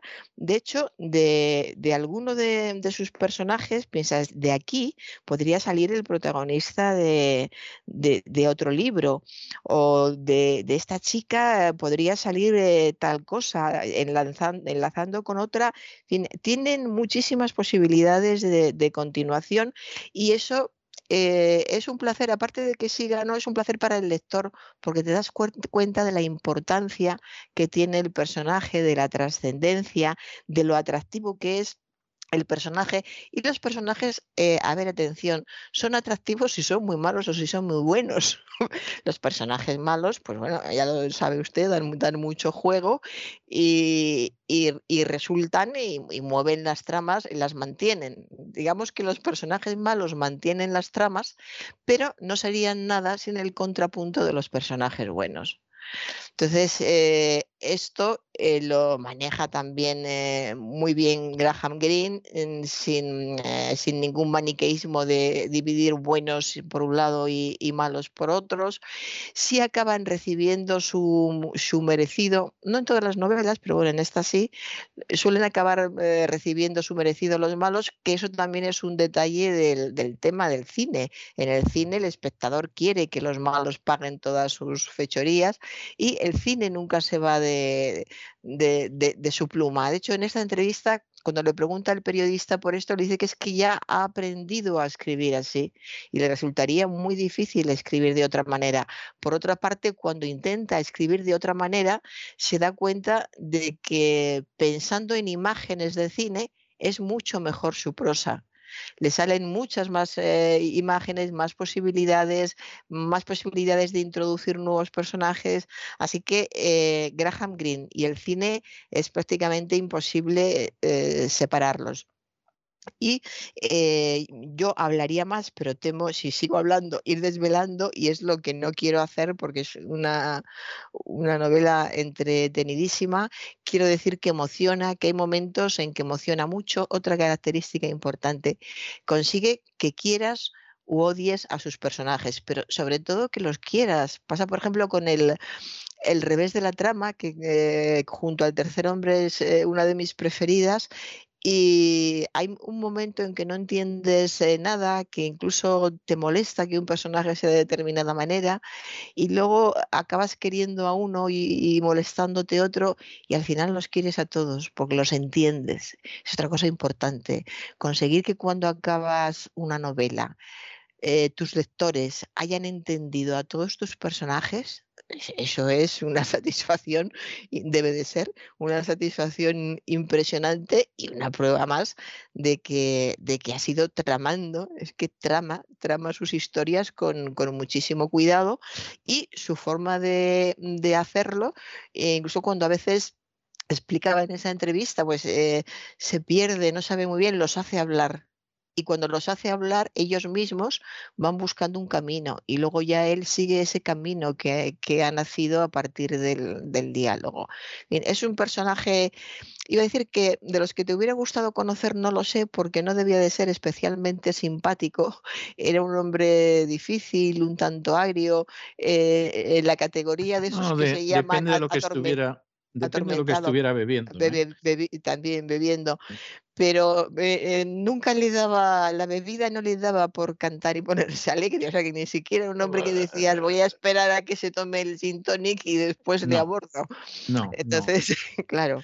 No, porque además él tenía una, vamos a ver, él tenía una, un carácter que no era para eso. o sea, es que, es que esa es la, pura verdad. No tenía un carácter para, hacer eso. Era muy amigo, curiosamente, yo no sé hasta qué punto, yo no sé hasta qué punto eh, realmente era tan amigo como pretendía el amigo, ¿no? Pero él era bastante amigo de un sacerdote español. Y generalmente, eh, sacerdote español que no consiguió reconducirlo hacia la Iglesia Católica, eh, Grant Green tuvo un episodio de conversión al catolicismo juvenil, del que surgieron pues algunas de sus mejores novelas, como es El poder y la gloria, que es una novela de la Guerra de los Cristeros en México, las obras de teatro, que a mí me parecen muy buenas obras de teatro, lo que pasa que son de esa época, ahora sonarían muy anacrónicas, pero fue derivando hacia un agnosticismo desengañado mm, desde muy pronto y al final de su vida muchísimo. Y entonces tenía mucha amistad con un sacerdote español que incluso escribió un libro sobre él. Yo no sé si tanta como pretendía el clérigo, o el clérigo pretendía adornarse con las plumas ajenas de, Green, pero parece ser que de las pocas cosas que le interesaban a Grant Green eh, estaba el alcohol. Sí que bebía, en fin, de una manera como esos ingleses que están borrachos todo el día, pero con, cierta, con cierto decoro, es decir, no insultan, no se ponen a cantar eh, cualquier cosa, sino que ahí están trasegando, trasegando, mientras tú piensas cómo le puede aguantar el hígado la cantidad de alcohol que se ha metido al cuerpo. pero es que precisamente se puede hablar con ellos y mantienen el hilo cuando están en ese estado. En cuanto falla una copa es cuando fallan ellos. Sí, se les enturbia el entendimiento, sí. Efectivamente. No, es así y, se da además la, la circunstancia de que vamos a ver, es un personaje que se fue desengañando cada vez más porque iba viendo cada vez más horror. Es decir, yo creo que, vamos a ver, una de, sus novelas preferidas para mí, que es El americano tranquilo, a mí me parece una novela, no solo que es una gran novela, de la que por cierto se han hecho dos extraordinarias películas. La última, protagonizada por Michael Caine, a mí me pareció verdaderamente impresionante. No sé las veces que la he vuelto a ver. Pero en El americano tranquilo, él habla de cómo Estados Unidos se va a involucrar en Vietnam cuando en Indochina, que era como entonces se conocía, todavía estaban los franceses. Y entonces lo que él narra en El americano tranquilo, pues es una visión, pero, pero vamos, absolutamente premonitoria de lo que va a suceder, porque cuando él escribe la novela, Estados Unidos teóricamente todavía no se ha implicado en Indochina. Y la descripción que hay, no solo de la trama humana, que siempre suele haber una trama humana muy interesante en las novelas de Green, sino además toda la cuestión de cómo se interviene en determinados países, cómo se justifica lo injustificable, etcétera, es absolutamente extraordinaria. Pero claro, escribir una novela así, 20 años después, en los años 70, en los años 80, bueno, podía ser relativamente fácil. Lo tremendo es cuando la escribe él, que la escribe debió de ser sobre los años 50. Y era un personaje cada vez más desengañado. Y luego anduvo cerca de algún personaje político controvertido, si se quiere, pero que en un momento determinado desapareció porque lo mataron, porque esa es la realidad, es de esos accidentes providenciales que ya sabes que hay una mano mediando para que se produzca el accidente, y eso le fue dando un escepticismo cada vez mayor. Y eso se nota en las novelas.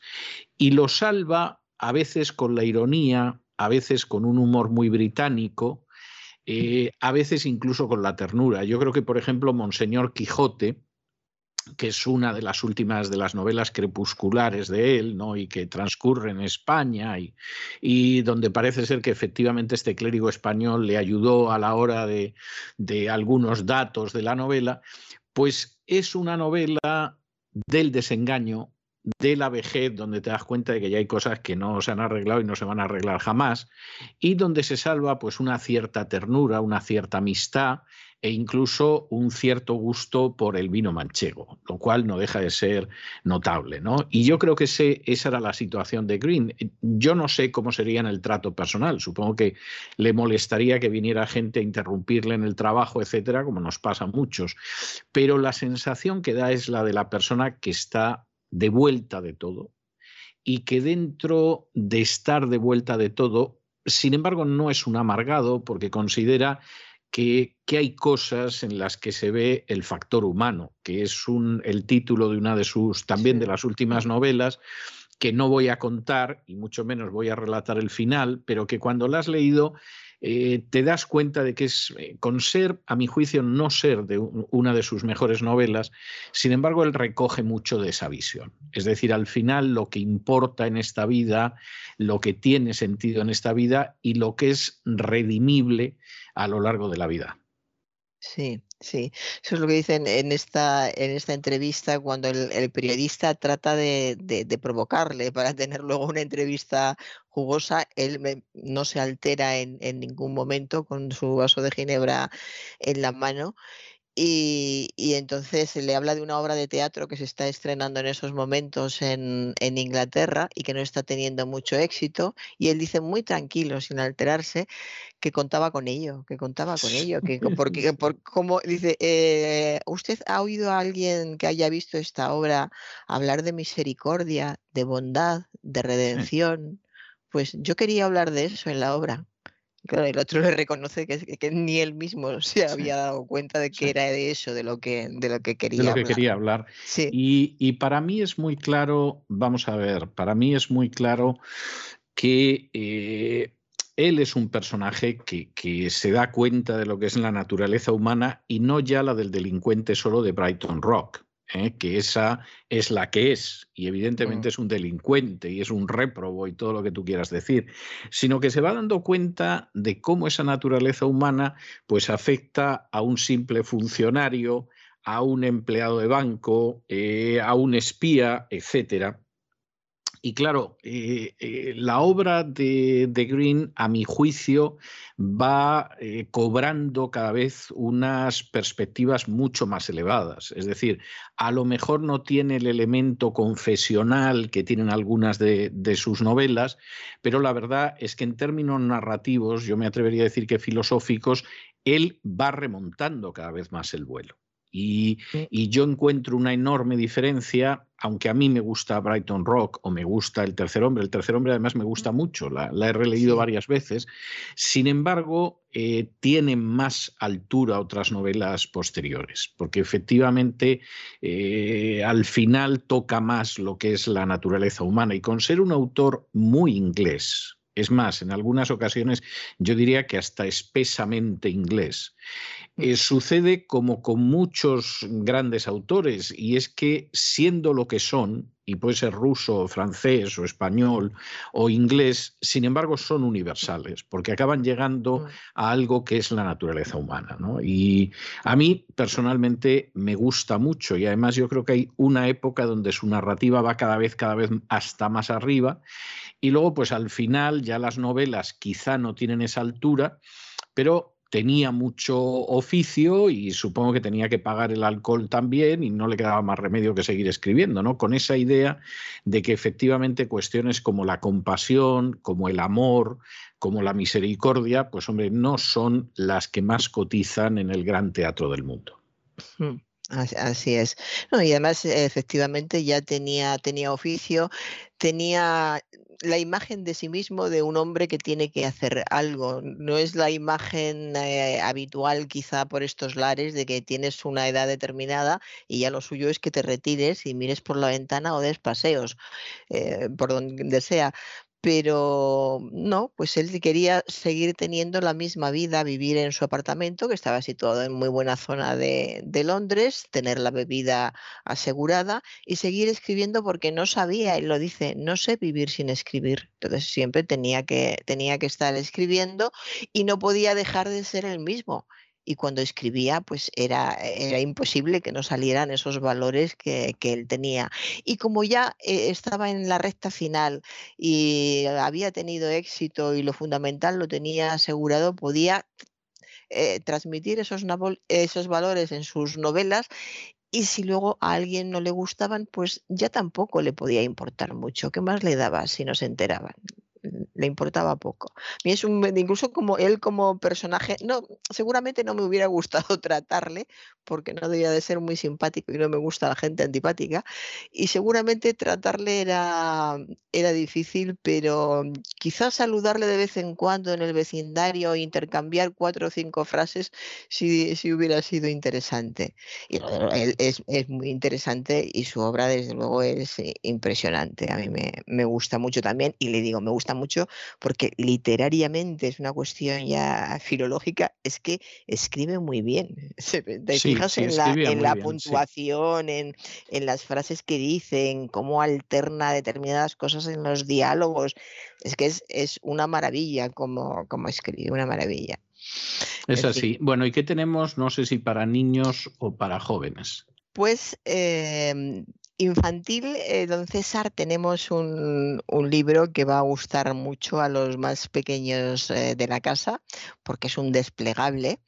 Se titula eh, se titula La Nota y es muy, es muy entretenido porque es uno de esos libros que eh, vas, van extendiéndose, van extendiéndose y vas viendo cómo hay una historia que va sucediendo cada vez que despliegas un poco más el, libro. En este caso, el libro, no he dicho que es de Pilar Serrano Burgos y las ilustraciones de Daniel Montero Galán, pues el, el libro se va abriendo siguiendo una historia, que es un mensaje hay un mensaje, una nota, un papelito, pues eso se llama la nota, hay una nota que va pasando de unos a otros y ese mensaje se va extendiendo por todo el barrio gracias a que se va extendiendo el libro. Entonces, atención padres, este es uno de esos libros que el niño empieza a abrir en su habitación y termina abierto en el otro extremo del salón, por poner un ejemplo. Hay que hacerse eh, a la idea. Naturalmente los niños disfrutan muchísimo con con, estos libros son muy buenos en todos los aspectos. La historia es, está muy bien y hace pensar y pueden surgir muchas preguntas de la lectura con, los adultos. Es muy entretenido extenderlo juntos, recogerlo juntos, eh, todas estas eh, labores hechas a la vez con, los adultos son muy interesantes para la psicología infantil. Eh, es emocionante porque van surgiendo según se despliegan eh, dos nuevas páginas o una nueva página, pues va cambiando la, la historia. Entonces tiene muchísimas posibilidades de lectura todas las garantías del mundo de que a los niños les va a gustar, porque a los niños este tipo de libros desplegables, no solamente que los que tienen ventanitas o se despliegan dos páginas, ¿no? ya hace poco hablamos de, uno que se desplegaba entero y me dijo alguien con niños que les había encantado. Y sí, es que eh, les encantan estos libros porque tienen mucho de juego. Y en definitiva los niños lo que quieren es jugar y además jugar con adultos cerca. No puedes dejarles muy solos con estos libros, por lo menos menos las primeras veces, porque necesitan espacio para desplegar y un adulto que se lo vaya facilitando. Y eso también les gusta mucho a los niños. Si ven a un padre interesado en el libro que ellos van a leer, les va a gustar todavía más. De modo que es eh, una historia basada en un, en un barrio, van recorriendo un barrio que también se va identificando o se puede identificar con el barrio que conozca el niño. Esa historia se extiende por todo el barrio gracias a, a este mensaje y surge una historia muy, mm, muy divertida y además emocionante y con muchísimas posibilidades para, para la creatividad del niño. Así que les va, les va a gustar la nota de Pilar Serrano Burgos en Editorial Calandraca. Pues estupendo, doña Sagrario. Bueno, y yo, claro, es que me lo ha puesto usted muy fácil, no podía ser de otra manera. Yo le voy a dejar hoy el tema principal de la película Brighton Rock del año 1947 que es que era fácil. En el caso de, de Grand Green, pues hombre, hay veces que no, pero en muchos casos hay una película, se busca la banda sonora y está chupado, que decíamos cuando yo era niño en el colegio. De modo que se lo dejo y hasta la semana que viene, Dios mediante, que pase usted buen fin de semana. Igualmente, don César, buenas tardes.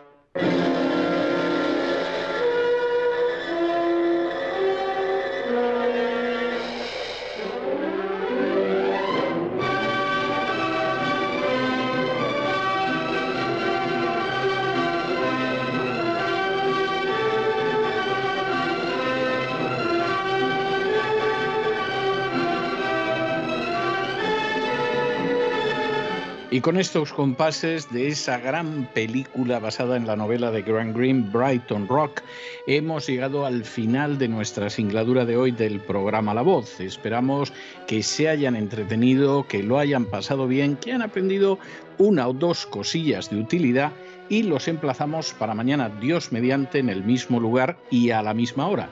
Y como siempre, nos despedimos con una despedida sureña. God bless you. Que Dios los bendiga.